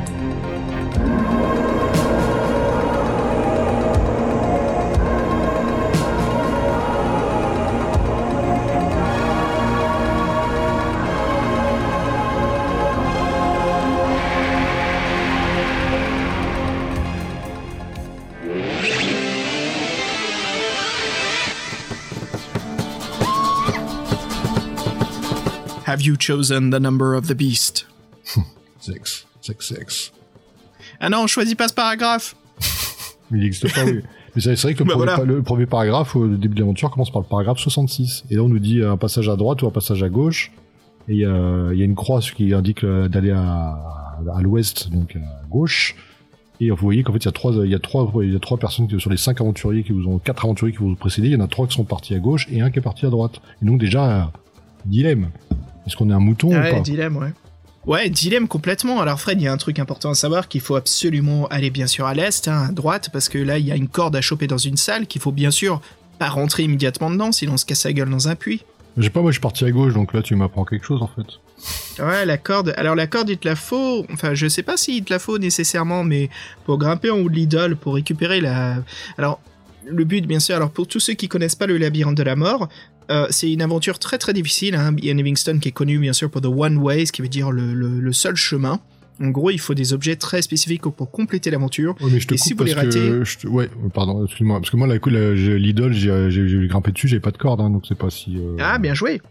Alors, euh, la corde, je savais pas, mais bien sûr, euh, il y a plein de... Ce qui est important, c'est The One Way, on dit ça parce qu'il faut trois pierres précieuses, et il y a un parcours très spécifique. euh, La première, elle est très difficile à rater, hein, parce qu'elle est là en face de nous. Mais euh, voilà, il faut trois pierres précieuses, et bien sûr, dans le labyrinthe, il y a plein plein de petites pierres précieuses assez importantes. Et euh, donc voilà, ouais, la corde, c'est, comment dire, un outil euh, qui améliore bien sûr euh, les actions. Et ce qui est intéressant dans son écriture à Livingstone, hein, dans son gameplay pour ce jeu, c'est que Fred, il y a comme des bonus en fait de savoir et d'items à travers l'aventure qu'on va rencontrer. Sachant que oui, donc euh, bon, votre aventurier, c'est comme les règles, c'est comme d'habitude, mais c'est juste qu'au début, vous pouvez choisir une potion. Il y en a une qui était sympa, c'est la potion de fortune qui restaure votre chance, en plus qui vous donne plus 100 caractéristiques. Et donc moi, j'avais fait des super GD, j'étais, à- j'avais un perso à 12, 16, 12, tu vois, donc j'étais pareil, quoi. Je- donc, euh, donc c'était, ouais, c'était intéressant. J'aime bien parce que c'est cool que tu dis ça parce qu'il y a aussi quelque chose d'intéressant, c'est le savoir pour améliorer la possibilité des combats. Bien sûr, la jeune fille qui nous parle à travers le pluie de visage euh, dans la lumière bleue, elle nous dit quelque chose qui nous permet de passer une épreuve du labyrinthe qui est très difficile. Il y a bien sûr le livre euh, en cuir rouge qui nous permet de savoir comment euh, battre la manticore. Et euh, le dernier aussi, c'est euh, le squelette euh, guerrier mort dans son trône. Voilà, il tient un parchemin. Et en lisant le parchemin, bah voilà, on sait comment combattre le Blood Beast. Exact, ouais. Donc ouais, on a pas mal d'infos, des, des, des, des- objets qui nous aident. Et c'est vrai que surtout, bon, l'histoire des pierres précieuses, on le sait pas au départ, mais on l'apprend au fur et à mesure. Et c'est vrai qu'en fait, il y en a partout, donc euh, on est tenté de, de tout, tout vouloir les récupérer. Eh ben ouais, justement, c'est intéressant au début. Hein. Donc Fred, si on parlait justement de nos moments forts, qu'est-ce qu'on a vraiment apprécié dans le labyrinthe de l'aventure, si on est allé en crescendo, hein, justement du début vers la fin. Alors comme tu disais, ce premier passage, moi je trouve vraiment intéressant, où il y a les traces de pas hein, qui sont un petit peu mouillées, comme s'ils avaient passé une épreuve spécifique. Mais euh, c'est intéressant parce qu'il y a des traces de pas qui vont à gauche et puis qu'une seule qui va à droite. Tu, toi, t'es allé à gauche, donc tu, est-ce que tu, parce qu'il y a quand même cinq autres aventuriers. En fait, on est les cinquièmes sur les, euh, sur les six. Il y en a donc euh, un ninja, un chevalier, euh, deux frères barbares que j'appelle les Barbarians, hein, comme ce fameux film série B, et puis bien sûr une elfe, euh, voilà, qui fait partie du lot d'aventuriers avec le foulard violet. Et ça veut dire qu'on sait déjà qu'est-ce qui se passe, où ils sont. Fred, dans sa première section du labyrinthe, qu'est-ce que t'as trouvé, toi? Il y a un moment que t'as marqué un peu plus que d'autres? Bah, je suis, en fait, euh, oui, bah moi j'ai suivi la croix, et puis en fait, je tombe, bah, tu, tombes rapidement sur un, sur un combat. Moi, en fait, ce qui m'a, ce qui m'a marqué tout de suite, c'est que le labyrinthe euh, avait de labyrinthe que le nom, parce qu'en fin de compte, euh, j'ai trouvé que t'étais plutôt incité à aller euh, régulièrement vers le nord, parce qu'il y a même des fois, il dit il y a des embranchements, mais tu tournes pas, tu continues. Donc je me suis dit, tiens, en fait, c'est un labyrinthe, mais je suis plutôt guidé. Donc j'ai plutôt l'impression que c'est euh, ce qu'il va falloir faire dans ce dans ce dans ce dans ce titre, dans ce livre, c'est euh, plutôt mesurer sa prise de risque. En fait, on, on, on avance, on a des portes, on dit vous ouvrez, vous ouvrez pas. Ah, à l'intérieur, il y a ci, vous faites ci, vous faites ça. Et en fait, j'ai l'impression que assez rapidement, je me suis rendu compte que ce bouquin, ça serait ça, c'est euh, savoir euh, est-ce que cette fois-ci je prends le risque et est-ce que je pousse le truc ou je le fais pas. Ce que j'aime bien aussi, c'est contrairement donc euh, au Sorcier de la Montagne de Feu, où des fois ouvre les portes, c'est pas trop avantageux, c'est un peu un, euh, tu gagnes ou tu perds, un peu comme un, un jackpot en fait, c'est une machine à casino. Euh, moi je sais que là-dessus c'est à débattre, hein, mais euh, ce que j'aime bien ici quand même dans Death Trap Dungeon, hein, labyrinthe, c'est que chaque porte que tu ouvres, c'est comme un mini-jeu. C'est comme une petite épreuve euh, euh, voilà, qui te permet d'avoir un nouvel item, quelque chose, et quand c'est ta première lecture, c'est assez chouette parce que voilà, est-ce que tu vas expérimenter, est-ce que c'est quelque chose que tu veux? Et Ian Livingstone, il fait quelque chose de cool, Ian, c'est qu'il nous propose toujours de rebrousser chemin qu'on n'est pas sûr, quoi. Il nous donne toujours ces possibilités sans vraiment trop insister. Voilà, est-ce que tu veux te lancer dans cette épreuve terrible qui a l'air d'être en face de toi, attraper le joyau dans le crâne, euh, ce barbare qui est qui est euh, qui est empalé sur un piège, euh, enfin bref, euh, voilà, il y a plein plein de choses. Cet elfe qui se fait euh, entrelacé par un serpent, enfin entrelacé qui se fait qui se fait étrangler euh, sauvagement par un, par un serpent. Est-ce que tu veux aider ou est-ce que tu veux juste reculer et te barrer? Moi, ce que j'ai l'impression, oui, c'est qu'en fait, donc la, la, la première salle importante, on va dire, c'est la salle de l'idole, ou euh, une espèce de, de, de, de statue de Bouddha où il y a un joli dessin et entouré par deux, deux guerriers, deux, deux gardiens en forme de flamant rose, un peu, on dirait. Moi, je dirais que c'est les bêtes de joust. Ah oui, exact, exact, ouais, un peu. Et, euh, et donc ça c'est la première salle importante. Et euh, donc moi j'ai l'impression que là, en arrivant ici, en fait, euh, c'était un long couloir tout droit avec euh, des bifurcations. J'ai eu, euh, j'ai eu un combat, deux pièges, euh, et puis je suis allé tout droit, je suis tombé sur cette salle-là. Et donc là, oui, j'avais pas la corde, j'ai réussi à monter. Et, euh, et bon, et là j'ai là j'ai compris que où j'étais, parce qu'en fait euh, j'ai eu ma première mort, où sachant que j'ai euh, j'ai piqué une émeraude qui était la bonne, et j'ai voulu piquer la deuxième, et là je suis mort avec l'acide qui s'était répandu, quoi. Donc là j'ai fait bon, ok. Trop gourmand, Fred. Un classique. Ouais, oui, classique. Mais je me suis dit, euh, oui, bah, je- là, je- mais en fait, je me suis, je me suis, je suis rentré dans la tête de Livingstone en faisant ça, et j'ai compris que c'était, euh, oui, voilà, des fois, il faudra prendre des risques, des fois, il faudra pas prendre des risques. Il est, voilà, donc, euh, c'est vrai que cette scène-là, elle est assez marquante. Mais moi, je trouve vraiment ce qui, fait, moi, l'âme, je trouve, de ce, labyrinthe, c'est les dessins. C'est pas les descriptions, c'est pas, c'est pas, les descriptions sont assez sommaires. Je trouve même que les paragraphes sont très courts. Mais par contre, les dessins, euh, je les trouve vraiment bien, quoi. Ouais, c'est vraiment, euh, franchement, ce qu'a fait le boulot de, de Ian McCraig, hein, c'est assez impressionnant, quoi. C'est, c'est, épatant. Les illustrations sont vraiment bluffantes. Hein. Je, les aime beaucoup. hein. Franchement, c'est des choses que j'hésiterais pas à encadrer dans mon bureau, quoi. Ah, moi, il y a un moment, que, si on continue à parler des moments forts, il y a un moment que j'aime bien, qui me fait toujours marrer, hein, parce que de toute façon, je m'y rends toujours. C'est un item euh, très très utile euh, via le parcours que j'aime bien faire dans le labyrinthe de la mort. Euh, c'est juste après cette salle en fait du grand Bouddha qui est assis avec les les, euh, fameux euh, flamants roses de Joust euh, à, à côté de lui.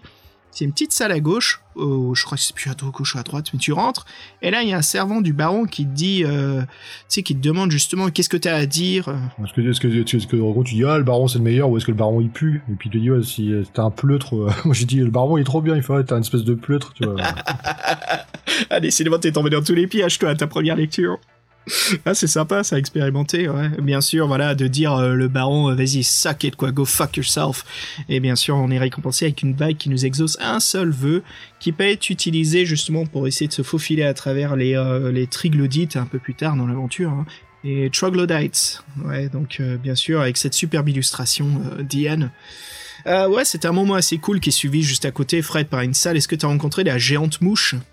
Oui, parce qu'en fait, on rentre et là, on est, on a tiré par une espèce de poignard. Il y a encore un dessin là. Bon, le seul truc qui est un peu chiant, c'est qu'il y a des grouilles d'asticots autour.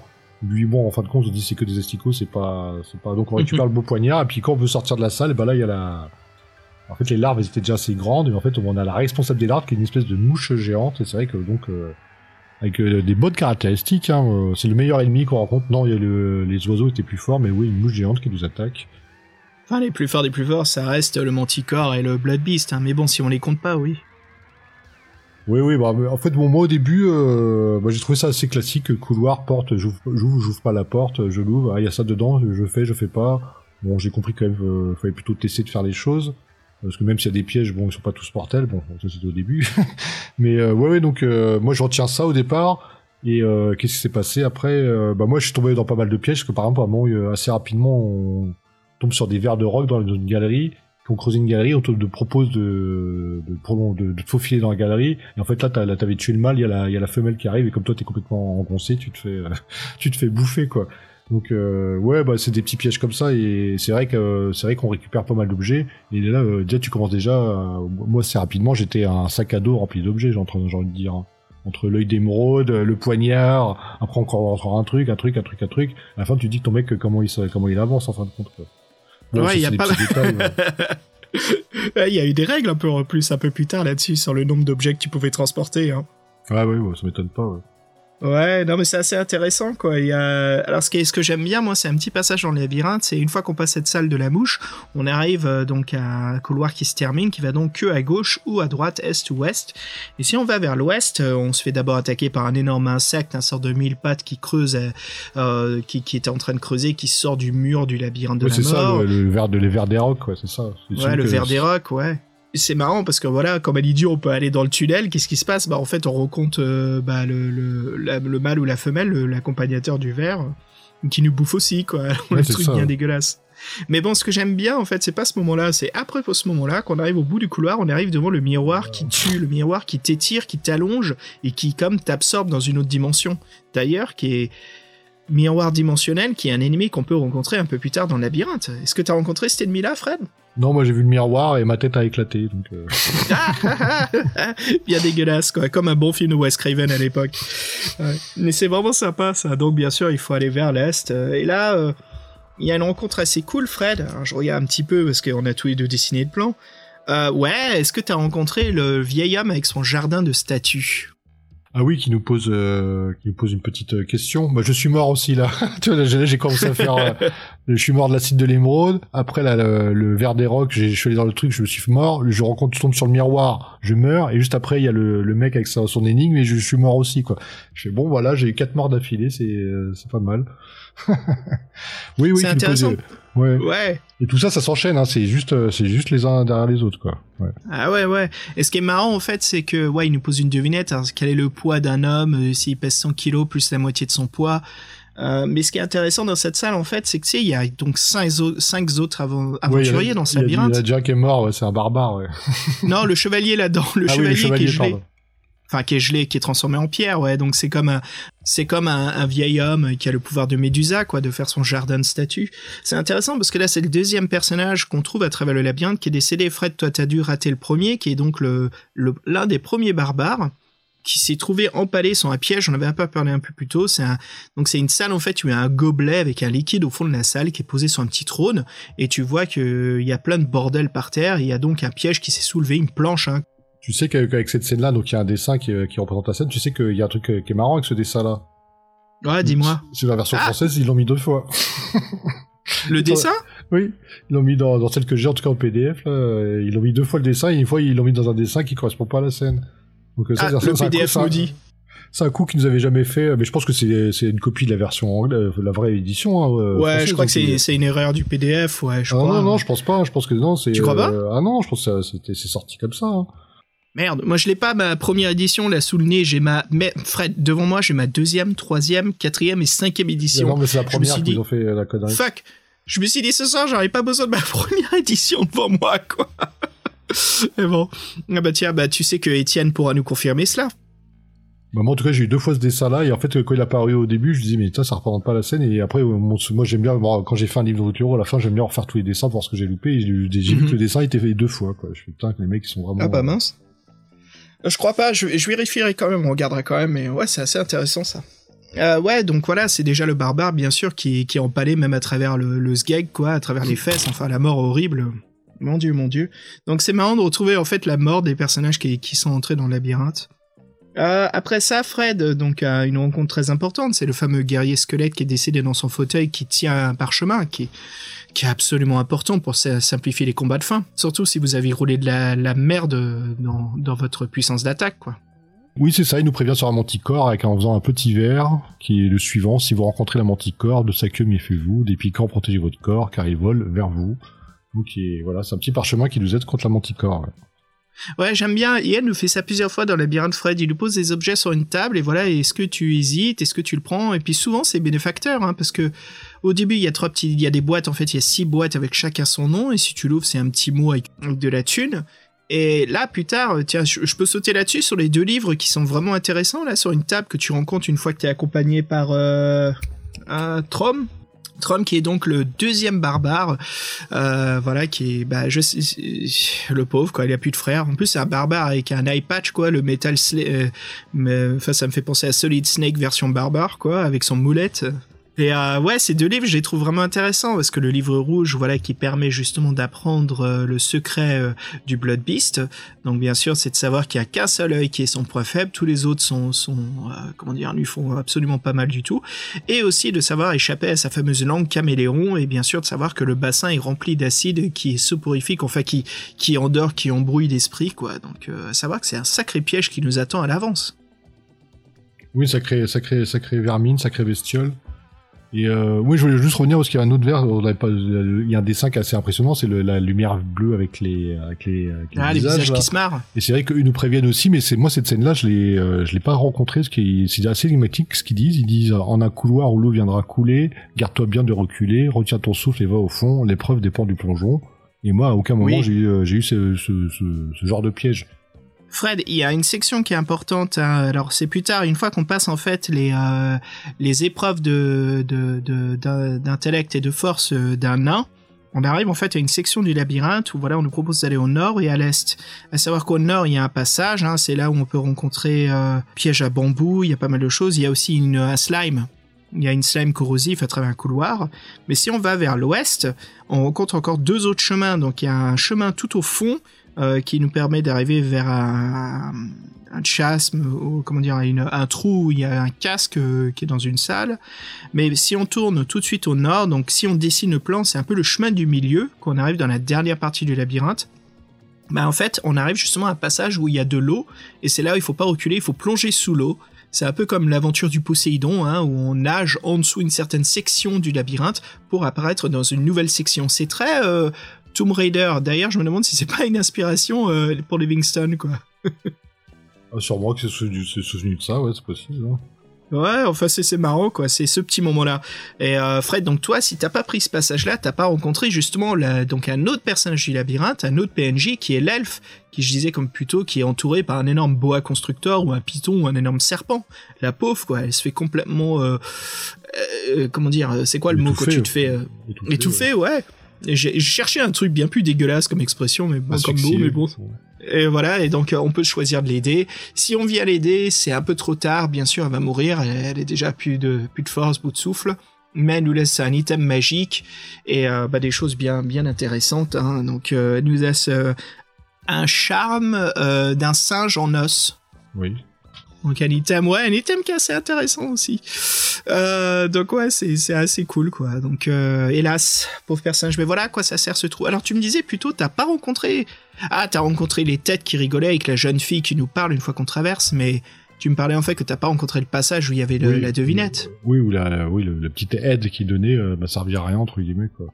Et euh, Fred, alors on avance, on avance dans le labyrinthe. Alors moi je voudrais parler d'un passage qui est intéressant parce que oui, euh, de- ouais, Ouais. euh, juste, euh, il y a une particularité dans ce jeu-là, c'est qu'on a une espèce de compagnon, donc qui est le barbare Trom. Et donc, euh, Ah oui. est-ce qu'on on a le choix de le suivre ou pas? On peut même le, le combattre. Mais moi, j'ai fait le choix de le suivre. Mais qu'est-ce qui se passe quand on le suit pas? Tu sais, toi, par exemple? Ah tu sais quoi, j'ai jamais fait de jamais le suivre quoi. Ah, ah, tu vois. Bon, bah, Peut-être que en fait, c'est obligatoire, sûrement. Oh, je sais pas, faudrait voir, ouais. Mais c'est vrai que c'est toujours sympa de le suivre parce que bien sûr, c'est bien triste qui arrive euh, dans la les euh, comment dire. Oh, tu veux qu'on parle de l'épreuve justement du nain Ces fameuses épreuves d'enfoiré là? Ouais, ouais, bah oui, si tu veux, ouais. Ouais, donc on arrive dans une pièce bien sûr où il y a aucune sortie parce qu'elles sont c'est des cachés par des dalles ou des pièges d'activation très euh, très donjon classique hein, de toucher la bonne brique. Euh, et le, le dwarf justement, le nain, il nous dit bah voilà, il faut suivre. Donc tu t'es avec Trom et, et Tom, Trom, Tom de Savoie, Trom de Savoie. Non, c'est Trom, je avec, crois. euh, Trom. Throm. Throm, moi dans la version anglaise c'est T-H-R-O-M. Throm. En fait ça sonne comme euh, Conan le barbare, comme Chrome, leur dieu. Par Crom. Ouais, sûrement Par ça. Ouais, je vais l'appeler Chrome dorénavant, moi. C'est badass. Et donc, avec, euh, tu rentres à l'intérieur, tu peux choisir d'aller en premier. Alors, qu'est-ce qui se passe? Parce que cet enfoiré de, de nain, il nous fait une première épreuve euh, qui est une sorte de, de jeu de cartes où, euh, voilà, il faut rouler les dés et après, il faut parier est-ce que le prochain jet sera plus haut, pareil ou en dessous. Euh, bien sûr, il nous arrive de la merde. Hein, il nous maudit avec une potion qu'on doit boire qui nous fait perdre des, bah, des points de, je sais plus si c'était santé ou, ou T'as le choix, en fait, t'as deux pilules, euh, t'en- Ah ouais. deux, euh. T'as le choix du malheur, quoi. Et puis après, ça nous amène donc à la deuxième épreuve, qui est d'attraper un cobra euh, à main vif. Hein. Donc euh, là, ça me fait marrer parce que si on réussit l'épreuve, on se la pète un petit peu, quoi. J'aime bien comment Livingston nous écrit Oui, ça. il brandit le cobra devant le nain qui, euh, qui garde son calme. Ouais, qui est peu étonné, quoi. Comme quoi, il en avait toutes les couleurs. Et puis après, la troisième épreuve, son foire, il nous offre un repas parce que, bah voilà, on doit s'attaquer justement à Chrome. On doit le tuer parce qu'il a été mordu par le serpent, il est devenu berserk. Non, il y a une autre épreuve avant. Il te lance des papiers avec des anagrammes. Il te dit. euh, Ah merde, je l'ai oublié cette épreuve de merde. cho- choisis la, choisis, euh, en gros, c'est des, des- il dit, en gros, c'est des monstres, bah, choisis le monstre que, que tu, tu veux.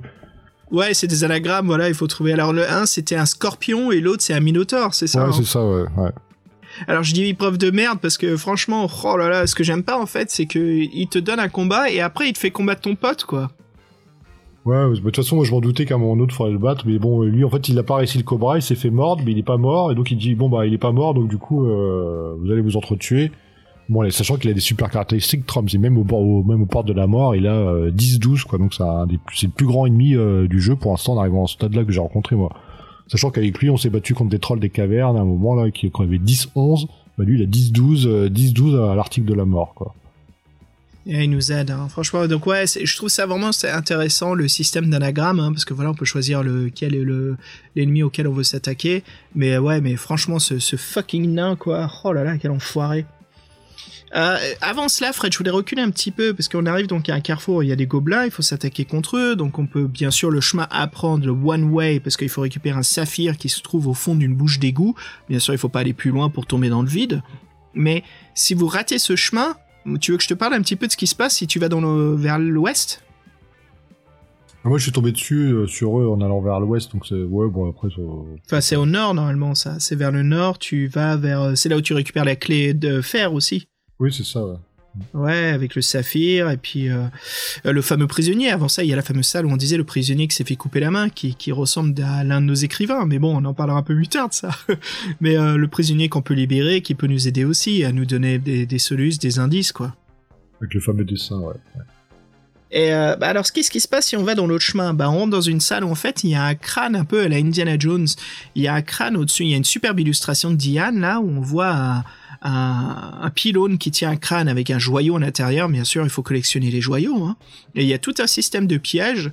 Et donc on peut choisir de ramper pour attraper le, le joyau, faire plein d'épreuves de, de chance.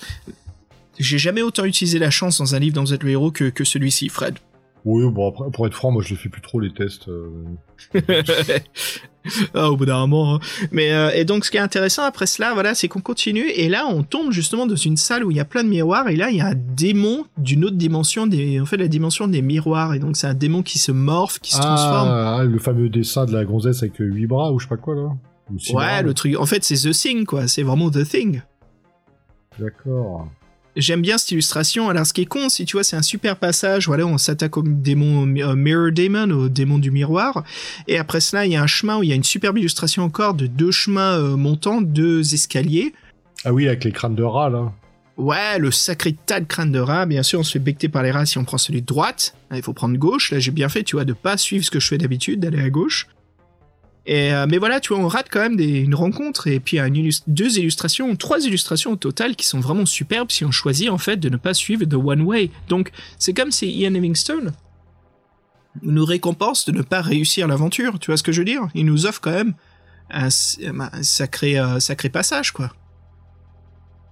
Mais c'est pas lui, Jack, avait fait, euh, pour ouvrir une pierre, il fallait euh, trois bâtons, là, ou je sais pas quoi, là. euh, Dans quelle aventure avait fait ça, là C'est pas dans le voleur. Oh merde, c'était Ah non, non, je confonds, c'est, non, je confonds, c'est dans... non ça c'est euh, Dragon d'or. Oui, Dragon d'Or.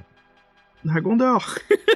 mais en fait, c'est la même émotion, tu veux dire quoi? C'est cette pseudo-frustration, mais en fait, d'avoir quand même accompli une sacrée aventure? Oui, non, mais oui, oui, mais c'est moi, oui, j'avais un peu peur parce que je savais que c'était Yann Livingstone qui faisait le truc. Je me dis, putain, cette One Way, bah, mais là j'ai pas été. Bon, moi, pour être franc, j'ai fait une aventure une fois et il manquait, il manquait une pierre, donc euh, oui, c'est sûr que c'est un peu frustrant. Mais ça, mais j'ai pas eu ce. Je trouve que c'est pas été le pire de la frustration, fois. Je, veux dire que même, quand même, tu, euh, ne tu fais pas The One Way, euh, t'as pas l'impression de tourner en rond pour rien, quoi. Tu vis des trucs, quoi, c'est vrai, ouais. Bah là, comme on disait, donc on continue, il y a l'elfe, hein, après il y, a un, il y a aussi un coffre piégé qui a absolument que dalle dedans, la grosse frustration, avec une superbe illustration de coffre euh, à moitié miteux. Après il y a le passage troglodytes, où là t'es fucked si tu n'as pas la clé, Fred. Ah mais j'ai pas eu besoin de la clé, moi. Ah, dis-moi comment t'as fait alors. Bah, je les ai pas trouvés sur les troglodytes, moi.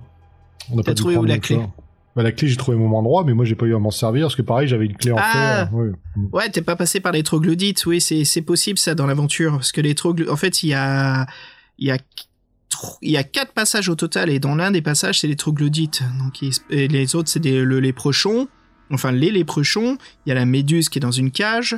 Et puis, comme je disais, le slime corrosif dans un autre chemin. Donc, c'est ça, moi, je, suis passé par, par le slime en achetant, en achetant les échasses, là. Ouais. Fred, est-ce que tu veux que je te cause du vieux fou avec son panier? Vas-y, vas-y. Ah oui, je crois qu'il y a une illustration en plus. Ouais, il y a un mec qui te propose euh, bizarrement assez louche euh, de monter dans son panier. Bien sûr, tu montes dedans, ça, te rehausse dans une nouvelle partie de donjon qui se marre bien sûr quand t'atteins euh, presque l'étage. Et là, dans une salle, il y a une femelle troll, je crois, ou gobelin qui s'appelle Poison Ivy, qui est prête à te défoncer, quoi, ou plutôt comme la Gremlins femelle, juste à passer un bon moment avec toi. Et c'est tu peux en fait tu peux lui offrir quelque chose ou tu peux causer avec elle pour histoire de de, de pas de subir euh, des conséquences. Et il faut causer avec elle. Ah oui donc tu peux ah oui tu peux avoir genre des colliers en dor tu peux récupérer ça soit dans un combat non? Ah ouais sur un des cadavres.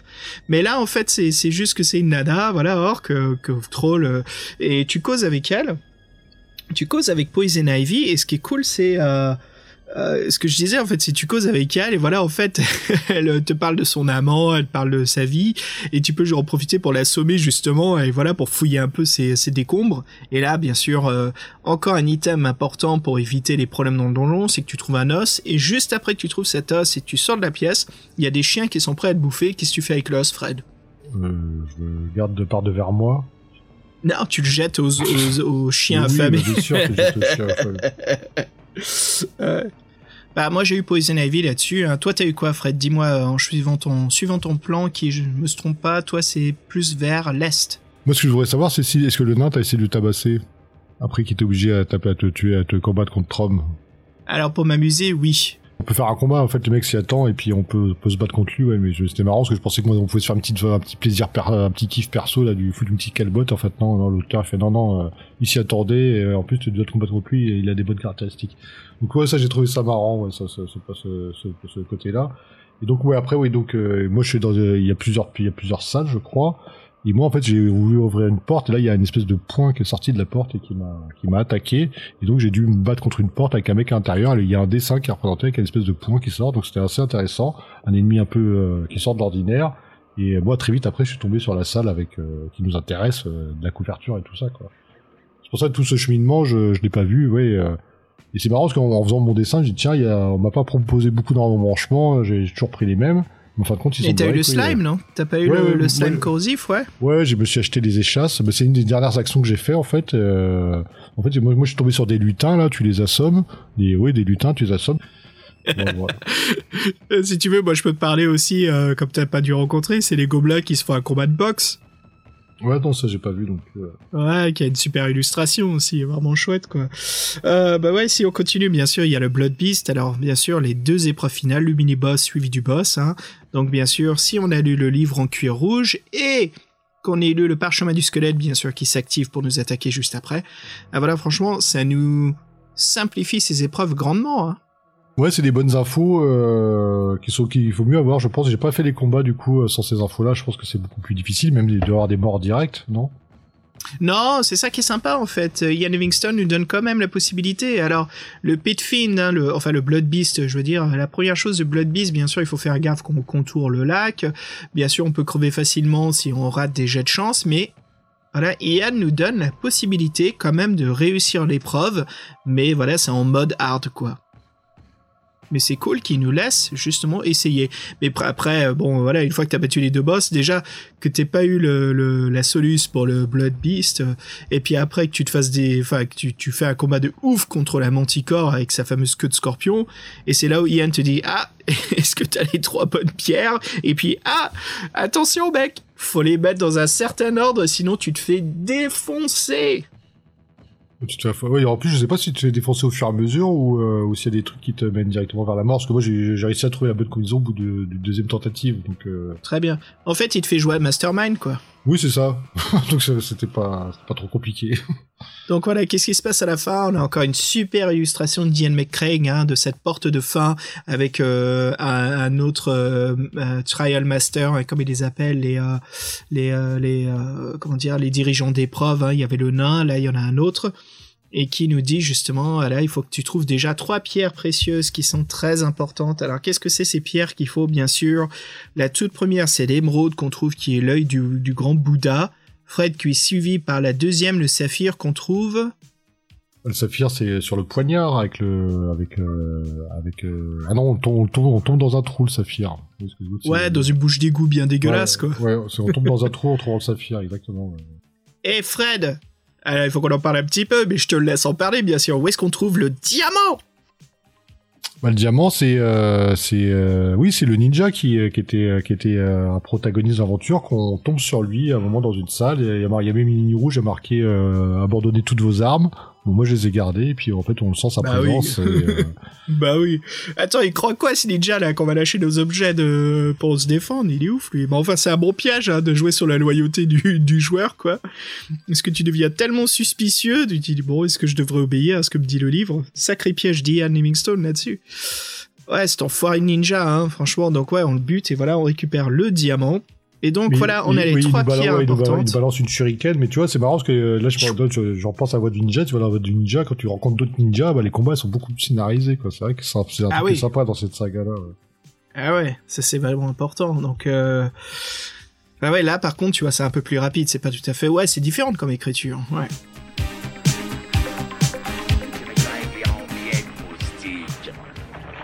Tu ne le sais pas encore, mais tu es déjà mort.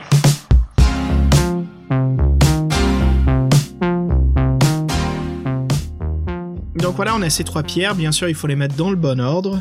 Mais j'ai plutôt l'impression que tu, tu mourrais à petit feu, quoi. ou- C'est pour ça que je me demandais si ça tout. Ouais, c'est ouais, ça. De toute façon, c'est genre fait le moins d'épreuves possible. Voilà. Donc euh, il y a un certain nombre de chances à, à tenter. Et puis voilà, bien que si vous avez obtenu ces trois pierres, déjà les bonnes pierres, parce qu'il y a plein d'autres types de pierres dans le donjon. Eh bien, qu'est-ce qui se passe? La porte s'ouvre, c'est la fin du donjon, et c'est là où justement le Trial Master, là, il se dit, eh, vas-y, je me sauve. C'était quoi déjà, Fred? Attends, j'essaie de me souvenir, c'était un, un gnome. Un C'était un lutin, gnome. ouais. Un lutin, ouais. Un lutin, ouais, qui se sauve, et bien sûr, tchou, il se prend un piège, il se prend une- le dernier piège du labyrinthe, Un et carreau d'arbalète. ouais. le enfoiré de Succumvie, tu te rends compte, t'arrives à la fin, t'ouvres la porte, et cet enfoiré, il te backstab avec un carreau, quoi. C'est un peu le mec euh, comme dans Léon, là, où Gary Oldman, il est planqué derrière, le mec, il voit la sortie, et il se fait tirer par derrière. Ah, c'est chaud. Bah ouais, bah voilà, et ça t'amène à la fin. Sakovic, il, il arrive pas à y croire, euh, mais tu es le champion, euh, voilà, de l'épreuve des champions, le labyrinthe de la mort.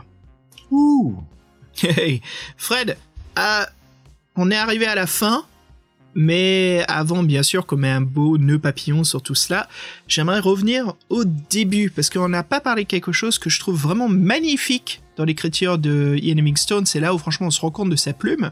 C'est toute l'introduction. Alors l'explication, euh, le préquel en fait de pourquoi l'épreuve des champions existe et euh, l'arrivée donc euh, de notre aventurier, euh, bien sûr, euh, au, port euh, qui est très connu, hein, bah, en fait, qui le fameux port qui est situé dans la cité des voleurs, Black Sand, c'est ça, si je me trompe pas. Et puis après, qui nous amène à à Fang, donc la fameuse ville Fang, oui, l'épreuve des champions. Et Ian Livingstone nous décrit en fait que voilà, on a donc un brassard violet, enfin on a un foulard violet autour de l'épaule, autour du bras comme quoi on est sélectionné et quand les gens nous voient, ils nous félicitent et en fait c'est comme un, un funérail viking quoi. On, fait la fête, on boit, on en profite euh, parce qu'on sait que bah, on risque de mourir, c'est connu. Hein, quasiment tous ceux qui entrent n'en ressortent pas. Et j'aime beaucoup cette description dans, dans l'histoire. J'aime bien comment Ian Livingstone nous met vraiment en ambiance et en excitation pour rentrer dans ce labyrinthe de la mort. Bah ouais, moi j'ai vraiment. En fait, moi ce que j'ai, euh, ce que j'ai bien aimé dans ce labyrinthe-là, c'est que ceux qui sont intérieurs, même ceux qui sont intérieurs, ont, ont une histoire. T'as l'impression et qu'en fait, le, ce qui est assez révélateur, c'est que oui, c'est que le mec, euh, le, soi-disant le maître des clés, euh, dès qu'il voit qu'il peut sortir, en fait, c'est le premier à vouloir se barrer et il meurt. En fait, c'est ça, c'est la, la vraie, la vraie malédiction de ce labyrinthe, c'est quand tu réussis pas à, le terminer, t'es coincé à l'intérieur et tu deviens en fait un ennemi du, du donjon, quoi. Et ça, ce côté-là, moi, ça m'a fait marrer.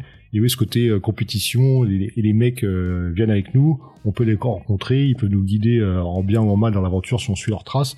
Et surtout, cette, cette espèce de buddy, de bromance avec, avec Thor, avec, avec Trom, qui, avec là, qui, qui finit mal.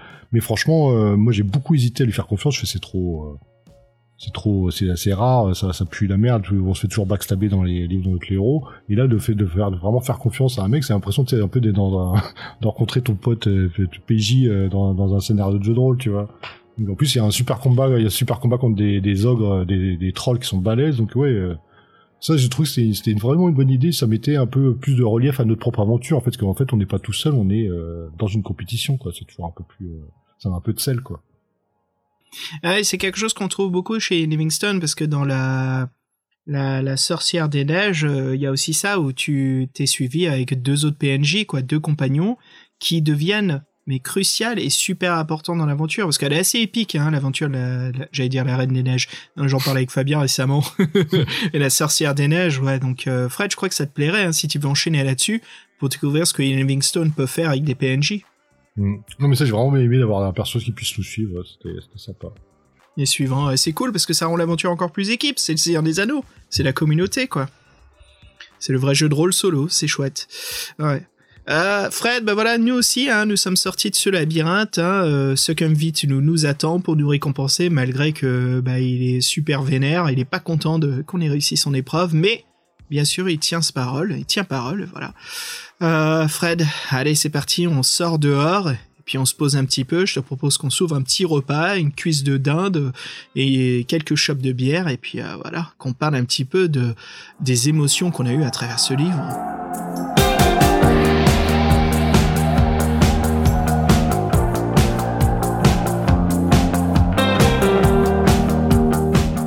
Ah, Fred, nous voici sortis de cette épreuve, le labyrinthe de la mort. Hein.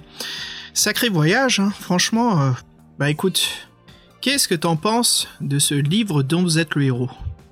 Ah, on commence par moi, t'es sûr Parce que moi, je, moi, je vais te dire, on, me l'avait vendu comme quelque chose de culte, et moi, j'ai trouvé ça, en fin de compte, euh, bah, très, très, très old school, et euh, je, vais, je, même taper, euh, taper sur la table, et je vais dire, moi, je pense que sans les dessins, cette, cette, cette aventure serait presque pas quelconque, mais euh, un peu euh, archaïque.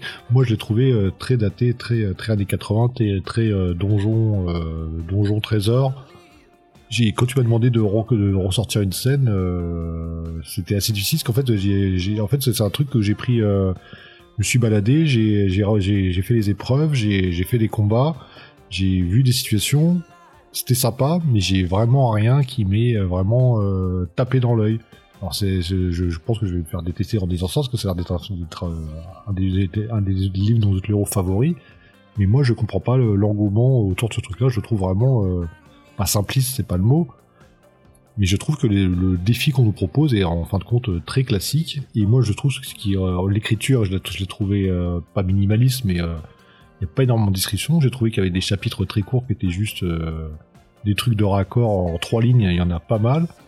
Euh, et moi, j'ai vraiment, vraiment trouvé, moi, ce qui m'a mis dans, dans l'ambiance, c'est les dessins, les fameux dessins de Yann McKay, qui, étaient, qui sont vraiment excellents. Mais euh, moi, j'ai, en plus, je savais que c'était Yann Livingstone, que ce serait un, seul chemin possible. Et euh, j'ai allé avec pas mal d'a priori. Bon, à, ce niveau-là, je veux dire que c'est pas le pire qu'on ait vu. Mais moi, faut qu'on m'explique pourquoi ce truc-là a autant marché, sachant que dans sa forme, il est très classique. Moi, ce que j'ai trouvé intéressant au niveau d'écriture, c'est en fait tu comprends que tous ceux qui sont dans le donjon sont un peu comme toi, sont été des anciens participants ou sont prisonniers, et tout le monde a envie de se casser de là. Et j'ai envie de dire, euh, se faire vivre ce donjon, c'était sympa. Mais moi, le, défi en lui-même, j'ai trouvé euh, méga classique et méga, méga daté, entre guillemets. Je voulais te poser des questions justement sur ton point de vue, ton ressenti. Et en plus, bon, après, c'est- j'allais dire, mais ça, c'est un, ce qui revient souvent dans les défis fantastiques, c'est que notre personnage, en fait, en fin de compte, on sait même pas si c'est un barbare, si c'est un mec agile, si c'est un magicien. On, on est juste un mec avec une épée, un sac à dos, et puis euh, tu tires ta caractéristique, et puis vas-y, quoi. Et ça, c'est intéressant. Parce que il y, a une- y a une spéculation, enfin, je sais pas si c'est très détaillé ou pas, mais que, en fait, on joue le même aventurier depuis, euh, depuis deux autres aventures qui sont donc, euh, euh, je crois que c'est euh, la montagne de feu, la forêt de la malédiction, euh, la cité des voleurs, je crois, je suis pas sûr pour celui-là, et en fait, c'est- pareil, on suit le même personnage qui va aussi donc dans euh, l'épreuve, enfin, j'allais dire l'épreuve des champions, mais bien sûr, c'est le labyrinthe de la mort. Donc on joue ce, ce pseudo-héros qui fait un peu de magie, qui fait un peu de tout. Je sais pas si... Non, il n'y a pas la citadelle du chaos, parce que là on joue à mage. Donc c'est très différent comme situation. Enfin, on joue un guerrier qui apprend de la magie surtout. Euh, ouais. Mais écoute, je voulais poser des questions là-dessus, Fred. Déjà, bon, la, la- la chose la plus importante, quand, quand on s'attaque à un très grand livre, de, de, de, de- un livre-jeu, et, ce qui se passe, c'est qu'on a tendance à le survendre. Est-ce que tu as senti qu'on t'a survendu le produit? Est-ce qu'on te l'a trop mis en anticipation? Est-ce que tu as senti que c'était oh, c'est incroyable, tu vas adorer, tu vas kiffer? Et tu sais, on te montre ce buzz, en fait, on te montre cette excitation qui finalement ne livre pas sur ce qui est le produit. Il est décent, il est très bien, mais il n'est pas aussi glorieux qu'on ait pu croire. Bah, tu vois, moi, je disais, euh, mon défi fantastique, je suis pas un spécialiste, j'en ai fait comme tout un chacun. euh, comme je disais, euh, auparavant, je suis passé assez rapidement au jeu de rôle et au jeu de plateau.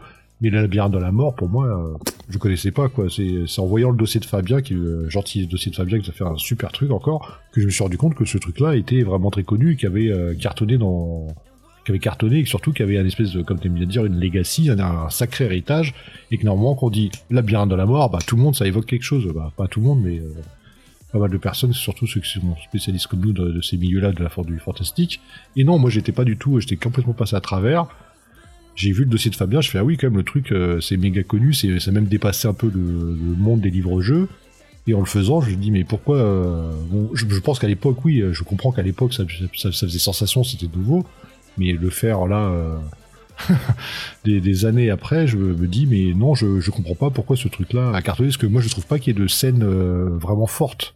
Il n'y a pas de scène qui m'ont dit euh, oh putain ce truc-là est trop génial. J'ai bien aimé le concept du compagnon. Euh, les épreuves, j'a- j'avoue, ça... alors moi il y a comme une question que je me pose, mais ça serait être très conne. Hein. Mais pourquoi faire une manticore avec une tête de vieux s'il n'y a pas d'énigme? Est-ce qu'il y a une phase d'énigme ouais, c'est pas faux. ouais, ouais, c'est un classique, ça, c'est vrai. Normalement, il y a une énigme, ouais. Je me suis dit tiens la manticore me l'a vendu comme un comme une bête de foire, il faut que je me mets fidèle et je tombe devant le dessin, je, je vois un, un, un sage entre guillemets. Je me dis tiens il y a peut-être une façon de régler le, ça différemment. En fin de compte non j'ai l'impression que tu es obligé de te, te combattre contre elle. Mais moi, en fait, j'ai trouvé ça, ouais, euh, mais d'un classicisme, euh, même tellement classique, en fait, ça devient un peu euh, redondant, quoi, et chiant, quoi. Pas chiant parce que parce que l'aventure est bien faite, mais je veux dire, bon, là, bon, là, on, on, on situe à l'époque le, le labyrinthe de la mort dans la, chronologie. Je crois que c'est ouais, le le sixième. Donc, on va dire le concept, les concepts des règles et tout ça était euh, était encore neuf. Mais moi, François, me, retaper les mêmes règles des défis fantastiques sont toujours les mêmes, qu'on sont toujours les mêmes, qui, qui, qui évoluent pas. Là, on n'a aucune spécificité particulière.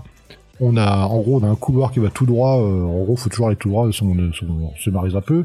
Il y a des portes sur le chemin, on les ouvre, on les ouvre pas. Euh, c'est classique, je veux dire. C'est euh, même c'est différents chemins. euh, et puis, je veux dire, il y a même le même le bestiaire est classique. euh, Tout est classique, quoi. Et, euh, en fait, Livingstone fait aussi avec euh, ce qu'il fait d'habitude, c'est avec euh, ces petits objets qu'il faut avoir pour ouvrir le truc. J'ai trouvé ça très classique, j'ai trouvé des trucs un peu sympas, mais je, non, je comprends pas pourquoi ce truc-là. Moi, je j'en ai, j'en ai fait, par exemple, la voix du tigre, je trouve ça, euh, je trouve ça, je trouve ça beaucoup mieux, quoi. Je trouve ça plus profond. hein. C'est peut-être aussi grandiose parce que justement il a reçu de la mauvaise presse qui l'a rendu très très fameux parce que c'est un peu le syndrome de Donjons et Dragons. Une fois que Donjons et Dragons a eu son super succès hein, qu'il a lancé dans la nouvelle édition de Advance, enfin c'était Advance euh, Dungeons and Dragons. Après il y a eu la correction contre euh, tous les groupes religieux et tout ça qui était deuxième édition. Donc euh, enfin même pas il y a eu une recorrection avant la deuxième édition. Et mais tout ça ça a servi en fait à rendre le jeu très très très très connu hein, euh, colossal. Aujourd'hui hein, même quand tu dis jeu de rôle tout le monde pense à Donjons et Dragons personne pense à Shadowrunner ou euh, j'en sais rien l'appel de Toulouse euh, c'est pas les immédiats dire RuneQuest euh. bref Donc je me demande si ça aussi, sa réputation joue beaucoup en fait sur le fait qu'il soit très connu. Euh, mais bon, moi j'ai j'ai une opinion. euh, si tu, tu- si tu veux, je te, je te dis ce que j'en pense. Moi. Donc oui, pour le coup, c'était super contemporain, super moderne, mais euh, maintenant, oui, les Dungeon Crawler, on en a vu des, des milliers, et celui-ci, pour moi, il sort pas du lot, quoi, tout simplement. Ouais, mais c'est ça qui est important. C'est peut-être le fait que ça soit le premier, tu vois, qui marque comme ça. C'est pour ça qu'il a autant de succès. C'est à travers le temps. Tu sais, c'est comme nous. Je reprends Donjons et Dragons, euh, fac quoi, c'est un exemple parfait. C'est Donjons et Dragons jusqu'à avant. euh, Tu sais, moi j'adore jouer à la deuxième édition, malgré que la cinquième est excellente, mais il y a ce côté nostalgique, même si c'est pété, ça marche plus trop bien. Il y a des trucs un peu fades. Il y a, y a ce côté nostalgique très très fort, et en fait euh, ça joue beaucoup là-dessus. Donc je pense que c'est aussi sa réputation qui joue. Mais point de vue historique, c'est ça qui est important aussi. C'est un livre dont vous êtes le héros. Qui, qui était le premier dungeon crawler, qui était fait d'une façon aussi précise, euh, avec tellement de rencontres et d'endroits intéressants. En fait, c'est ça. Je trouve pas que les rencontres sont banales ou ou euh, tu sais, il se passe Oh, que dalle. Il y a toujours que quelque banal, chose d'intéressant. Moi, ça m'a pas, Oh non, bien sûr, ça m'a pas marqué, ça m'a pas marqué. Je sais pas, j'ai pas trouvé de situation vraiment truculente ou vraiment de trucs qui m'ont fait réfléchir. euh, c'est différent. euh, dire, c'est vrai que la, la, la méduse c'est un vieillard. Il y a le mec avec sa main coupée. Bon, il, il est juste là pour nous donner une info. Euh, bon, après, récupérer des pierres, ça c'est classique. Euh, après, c'est le bestiaire normal. euh, voilà, le, la manticore. Il y a juste la, juste la, la bête sanguinaire qui change. Après, je, même, même au niveau de la narration, de la lecture, j'ai trouvé que c'était euh, pas que c'était fainéant, mais je veux dire des descriptions, il n'y en a pas beaucoup. On vous dit vous avancez au nord, vous avancez à l'ouest, il y a un embranchement, vous allez où euh, On te dit pas. a- des fois, il y a des salles, il te fait un peu plus de descriptions. Enfin, on est loin du justicier de l'univers quand même. Oui, mais là, on atteint le, on atteint le pire du summum du pire, mais, mais euh, ouais, c'est sûr. Moi, je, je trouve que je vois absolument ce que tu veux dire. Moi, j'aime bien les opinions euh, qui sont euh, qui sont très différentes. Donc, c'est cool, Fred. Là, surtout toi, tu viens avec un œil super frais. Donc, moi, je comprends tout à fait cette opinion. Et écoute, moi, je pense tout le contraire. Pour moi, j'ai grandi avec. C'est vachement important parce que je sais que ça joue beaucoup là-dessus, nostalgie, mais aussi le fait que ça soit un excellent dungeon crawler sur papier. Je n'ai rencontré très très peu des dungeon crawlers aussi efficaces euh, en livre dont vous êtes le héros. Alors il y a des histoires qui sont beaucoup plus fantastiques, plus épiques, ça c'est sûr et certain. hein. On en a déjà fait sur le podcast qui sont impressionnantes. Mais il y a un côté vraiment euh, euh, trépidant et euh, il y a surtout un préquel qui met bien en bouche euh, cette excitation de ce donjon. Et en fait on sent vraiment que c'est une épreuve de force.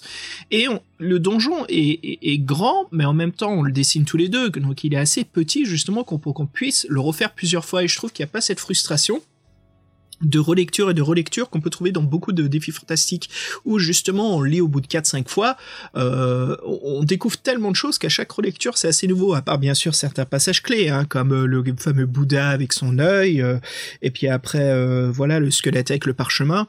Mais il y a, y a beaucoup de passages et beaucoup de choses intéressantes. Et moi ce qui m'a plu c'est que Livingstone, oui, c'est vrai qu'il nous écrit pas toujours euh, de la plume et des pavés euh, pour nous mettre en ambiance, mais il le fait assez bien pour ne pas perdre l'essentiel de l'action, de ce qui se passe. Et je trouve que là, il garde bien, en fait, euh, euh, comment dire, nous, nous garder au chaud, il nous garde constamment en activité, il nous garde constamment en, action. Et je trouve ça bien parce que c'est, c'est, c'est une différente aventure, parce que aussi on est dans un donjon et il faut garder ce suspense, que bien sûr, c'est une différence d'écriture qu'on trouve avec Herbie dans Loup Ardent, où justement c'est une grande aventure épique, donc il y a des moments de pause, il y a des moments où on comprend pourquoi le texte se calme. Et là j'aime bien en fait euh, que Ian justement nous montre ses, ses, ses talents dans ces super intros qui font quoi 5-6 pages environ, euh, l'histoire de Fang et tout, comment on arrive là, qui en fait il nous, il nous montre bien notre personnage. Et moi ça m'a beaucoup aidé en fait à me transporter dans le physique de ce personnage que je joue, ce guerrier, que Fred, tu vas kiffer, je l'ai nommé bien sûr Olivar. Donc c'était un barbare. C'était un barbare. Olivar, le barbare Et euh, ouais, donc de, de mon côté, je sais que c'est euh, euh, et puis j'ai un attachement assez important à ce jeu parce que c'est quelque chose que j'ai toujours eu du mal à réussir. Et là, Fred, c'est quand même la première fois de ma vie que je le réussis d'un coup, mais vraiment du A à Z. Normalement, je l'ai réussi parce que ah ok, je sais où c'est cet objet-là, je sais que cet objet-là, et je m'arrête de le lire en fait parce que pour moi dans ma tête, c'est bon, j'ai trouvé tout ce qu'il fallait et je connais la fin. Mais là, pour le podcast, tu vois, je me suis dit ok. Allez, The One Way, je vais le faire de A à Z et je vais le lire en une soirée. Bien sûr, j'ai terminé vers 4 heures du matin, mais j'étais constamment en excitation et le lendemain, je l'ai relu pour essayer les autres trucs que je me souvenais quand j'étais gamin, quand j'avais 15 ans, quand j'avais 18 ans, quand j'avais 22 ans, 26 ans, parce que je le relis après toujours un certain nombre d'années. Et Et j'aime beaucoup en fait ce, ce jeu parce que moi je suis fan old school de jeux PC, de dungeon crawlers. Donc voilà, c'est quelque chose que j'aime beaucoup, mais c'est aussi un truc que je ne retrouve pas dans les autres livres de jeu, quoi. Ce côté labyrinthe qui fonctionne, qui marche, qui a du sens, qui a des rencontres, qui euh, me propose aussi constamment de faire marche arrière pour pas être piégé, qui me propose euh, aussi de dessiner un plan qui est pas trop complexe au papier parce qu'on a réussi tous les deux à le faire, quoi. C'était pas aussi difficile. Donc il y a une super structure et je trouve qu'en deux mois, ce qu'a fait euh, Ian Hemingstone et avec Ian McCraig, hein, c'est c'est vraiment une belle pièce d'art, quoi. C'est une belle œuvre et je comprends un peu son sens, pourquoi le labyrinthe de la mort est aussi important dans notre culture du, du livre dans le héros, du livre jeu. C'est un livre qui est réussi, qui marche et qui nous justement nous lance dans une aventure sans arrêt, qui est comment dire l'aventure est, constante en mouvement, hein, il se passe toujours quelque chose, et à la fin elle livre avec ses deux grands boss et bien sûr cette cette ce magnifique illustration de réussite où ce comme vite nous félicite malgré euh, son désespoir les plus complets que, que son labyrinthe a enfin eu un échec quoi. Donc c'est cool Fred, tu vois, on a deux opinions bien différentes. Donc euh, écoute, je trouve que c'est parfait, hein, ça fait une belle, euh, une belle finition à, à ce livre dans le héros. Pour une fois, on n'est pas d'accord. Ouais. Ouais, bah c'est cool, hein, il faut bien quand même, merde, au bout d'un moment. Et voilà, mais c'est cool. Euh, J'étais vraiment curieux d'entendre ton opinion, mais je t'admets, Fred, je m'y attendais un petit peu parce que t'arrivais, t'arrivais euh, déjà avec, on n'arrête pas de te dire que c'est le meilleur, c'est le meilleur, et puis je me suis dit, ok, de 1 c'est survendu, 2 Fred, il connaît des John Crawler, il en a fait plein dans sa vie. 3, euh, il aime pas les one way. Donc je me suis dit merde, je sens que tu vas pas être trop chaud là-dessus. Ouais, ouais, ouais, ouais, bah Yann Livingston, j'avoue, mais dès que je vois son nom, je fais bon, bah, au moins je sais que je vais être frustré. Mais maintenant je Mais connais, c'est-à-dire que avec Ouais. le de, les genres d'auteur, tu notes tout, c'est-à-dire que tu fais pas un paragraphe sans avoir noté d'où tu viens, parce que sinon euh, tu peux mourir baisé, au détour d'un chemin. ouais. Ben voilà, écoutez les auditeurs, ce fut vraiment un grand plaisir, voilà, avec Fred, d'avoir enfin attaqué, de vous avoir parlé de toute l'histoire euh, du labyrinthe de la mort. Et puis Fred, on, on va se retrouver très bientôt, de toute façon, pour parler un petit peu de la pop culture du labyrinthe de la mort, parce qu'on n'a pas fini d'en causer, hein. Oui, c'est comme on disait, le labyrinthe de mort, c'est un défi fantastique, mais euh, c'est un des rares livres qui a sorti à réussir, qui a réussi à sortir du cadre, donc euh, qui est connu euh, pour d'autres raisons. Et donc voilà, c'est dans cette euh, deuxième émission, bah, on va faire ce qu'on appelle nous les émissions pop culture. Donc on va vous parler des choses qui font partie de la pop culture. Et donc le labyrinthe de la mort fait partie de la pop culture. Et donc on va se pencher un peu sur quelques détails et puis quelques quelques anecdotes. Ça va être sympa tout ça. Ouais, il y a pas mal de choses à causer. Hein. Surtout, on va parler de ma, mon édition préférée, hein, qui vient du pays du soleil levant. On va parler pas mal de choses. Donc, il va se passer pas mal de choses, Fred. Bah écoutez, sur ce, hein, le soleil se couche euh, sur la vallée de Fang. Nous avons réussi l'épreuve et puis euh, bah voilà. On a tellement d'or à dépenser, Fred. Je te propose qu'on aille en ville et qu'on aille faire la fête pendant 40 nuits et 40 jours. Je pense même qu'on peut faire la fête jusqu'à la prochaine euh, épreuve des champions pendant un an. Carrément, on est blindé de, blindé thunes. Je suis d'accord avec toi. Franchement, ça me paraît parfait comme célébration à exécuter. Les aventuriers, voilà, ça arrive à la fin de cet épisode. Ce fut un vrai plaisir. Voilà, avec Fred, bah, on vous dit à très bientôt. Et puis, à Fred, je crois qu'on va se quitter sur un morceau qui défonce tout, qui fait bien épreuve des champions, qui fait bien le labyrinthe de la mort. Une, surtout un morceau sélectionné par Metal Slugger. Metal Slugger, merci beaucoup de m'avoir fait découvrir ce groupe. J'ai déjà commandé leur prochain CD sur, sur euh, Bandcamp. Fred, je te propose d'écouter un morceau des Eternal Champions intitulé I'm the Hammer. Ça me fait penser à un jeu vidéo sur la Xbox, Internet Champions. Ah, et la façon dont je l'ai dit, ça te fait pas penser à... C'est euh, Altered Beast sur la, la Mega Drive ou la Genesis, pour ceux qui, qui ont vécu en Amérique du Nord. Rise from the grave, I'm the hammer. Allez, je te fous 40 000 versions de reverb là sur la voix du chanteur. Et Fred, les auditeurs, franchement, sacrée épreuve. Je vous dis à très bientôt. À toutes, euh, à tous, euh.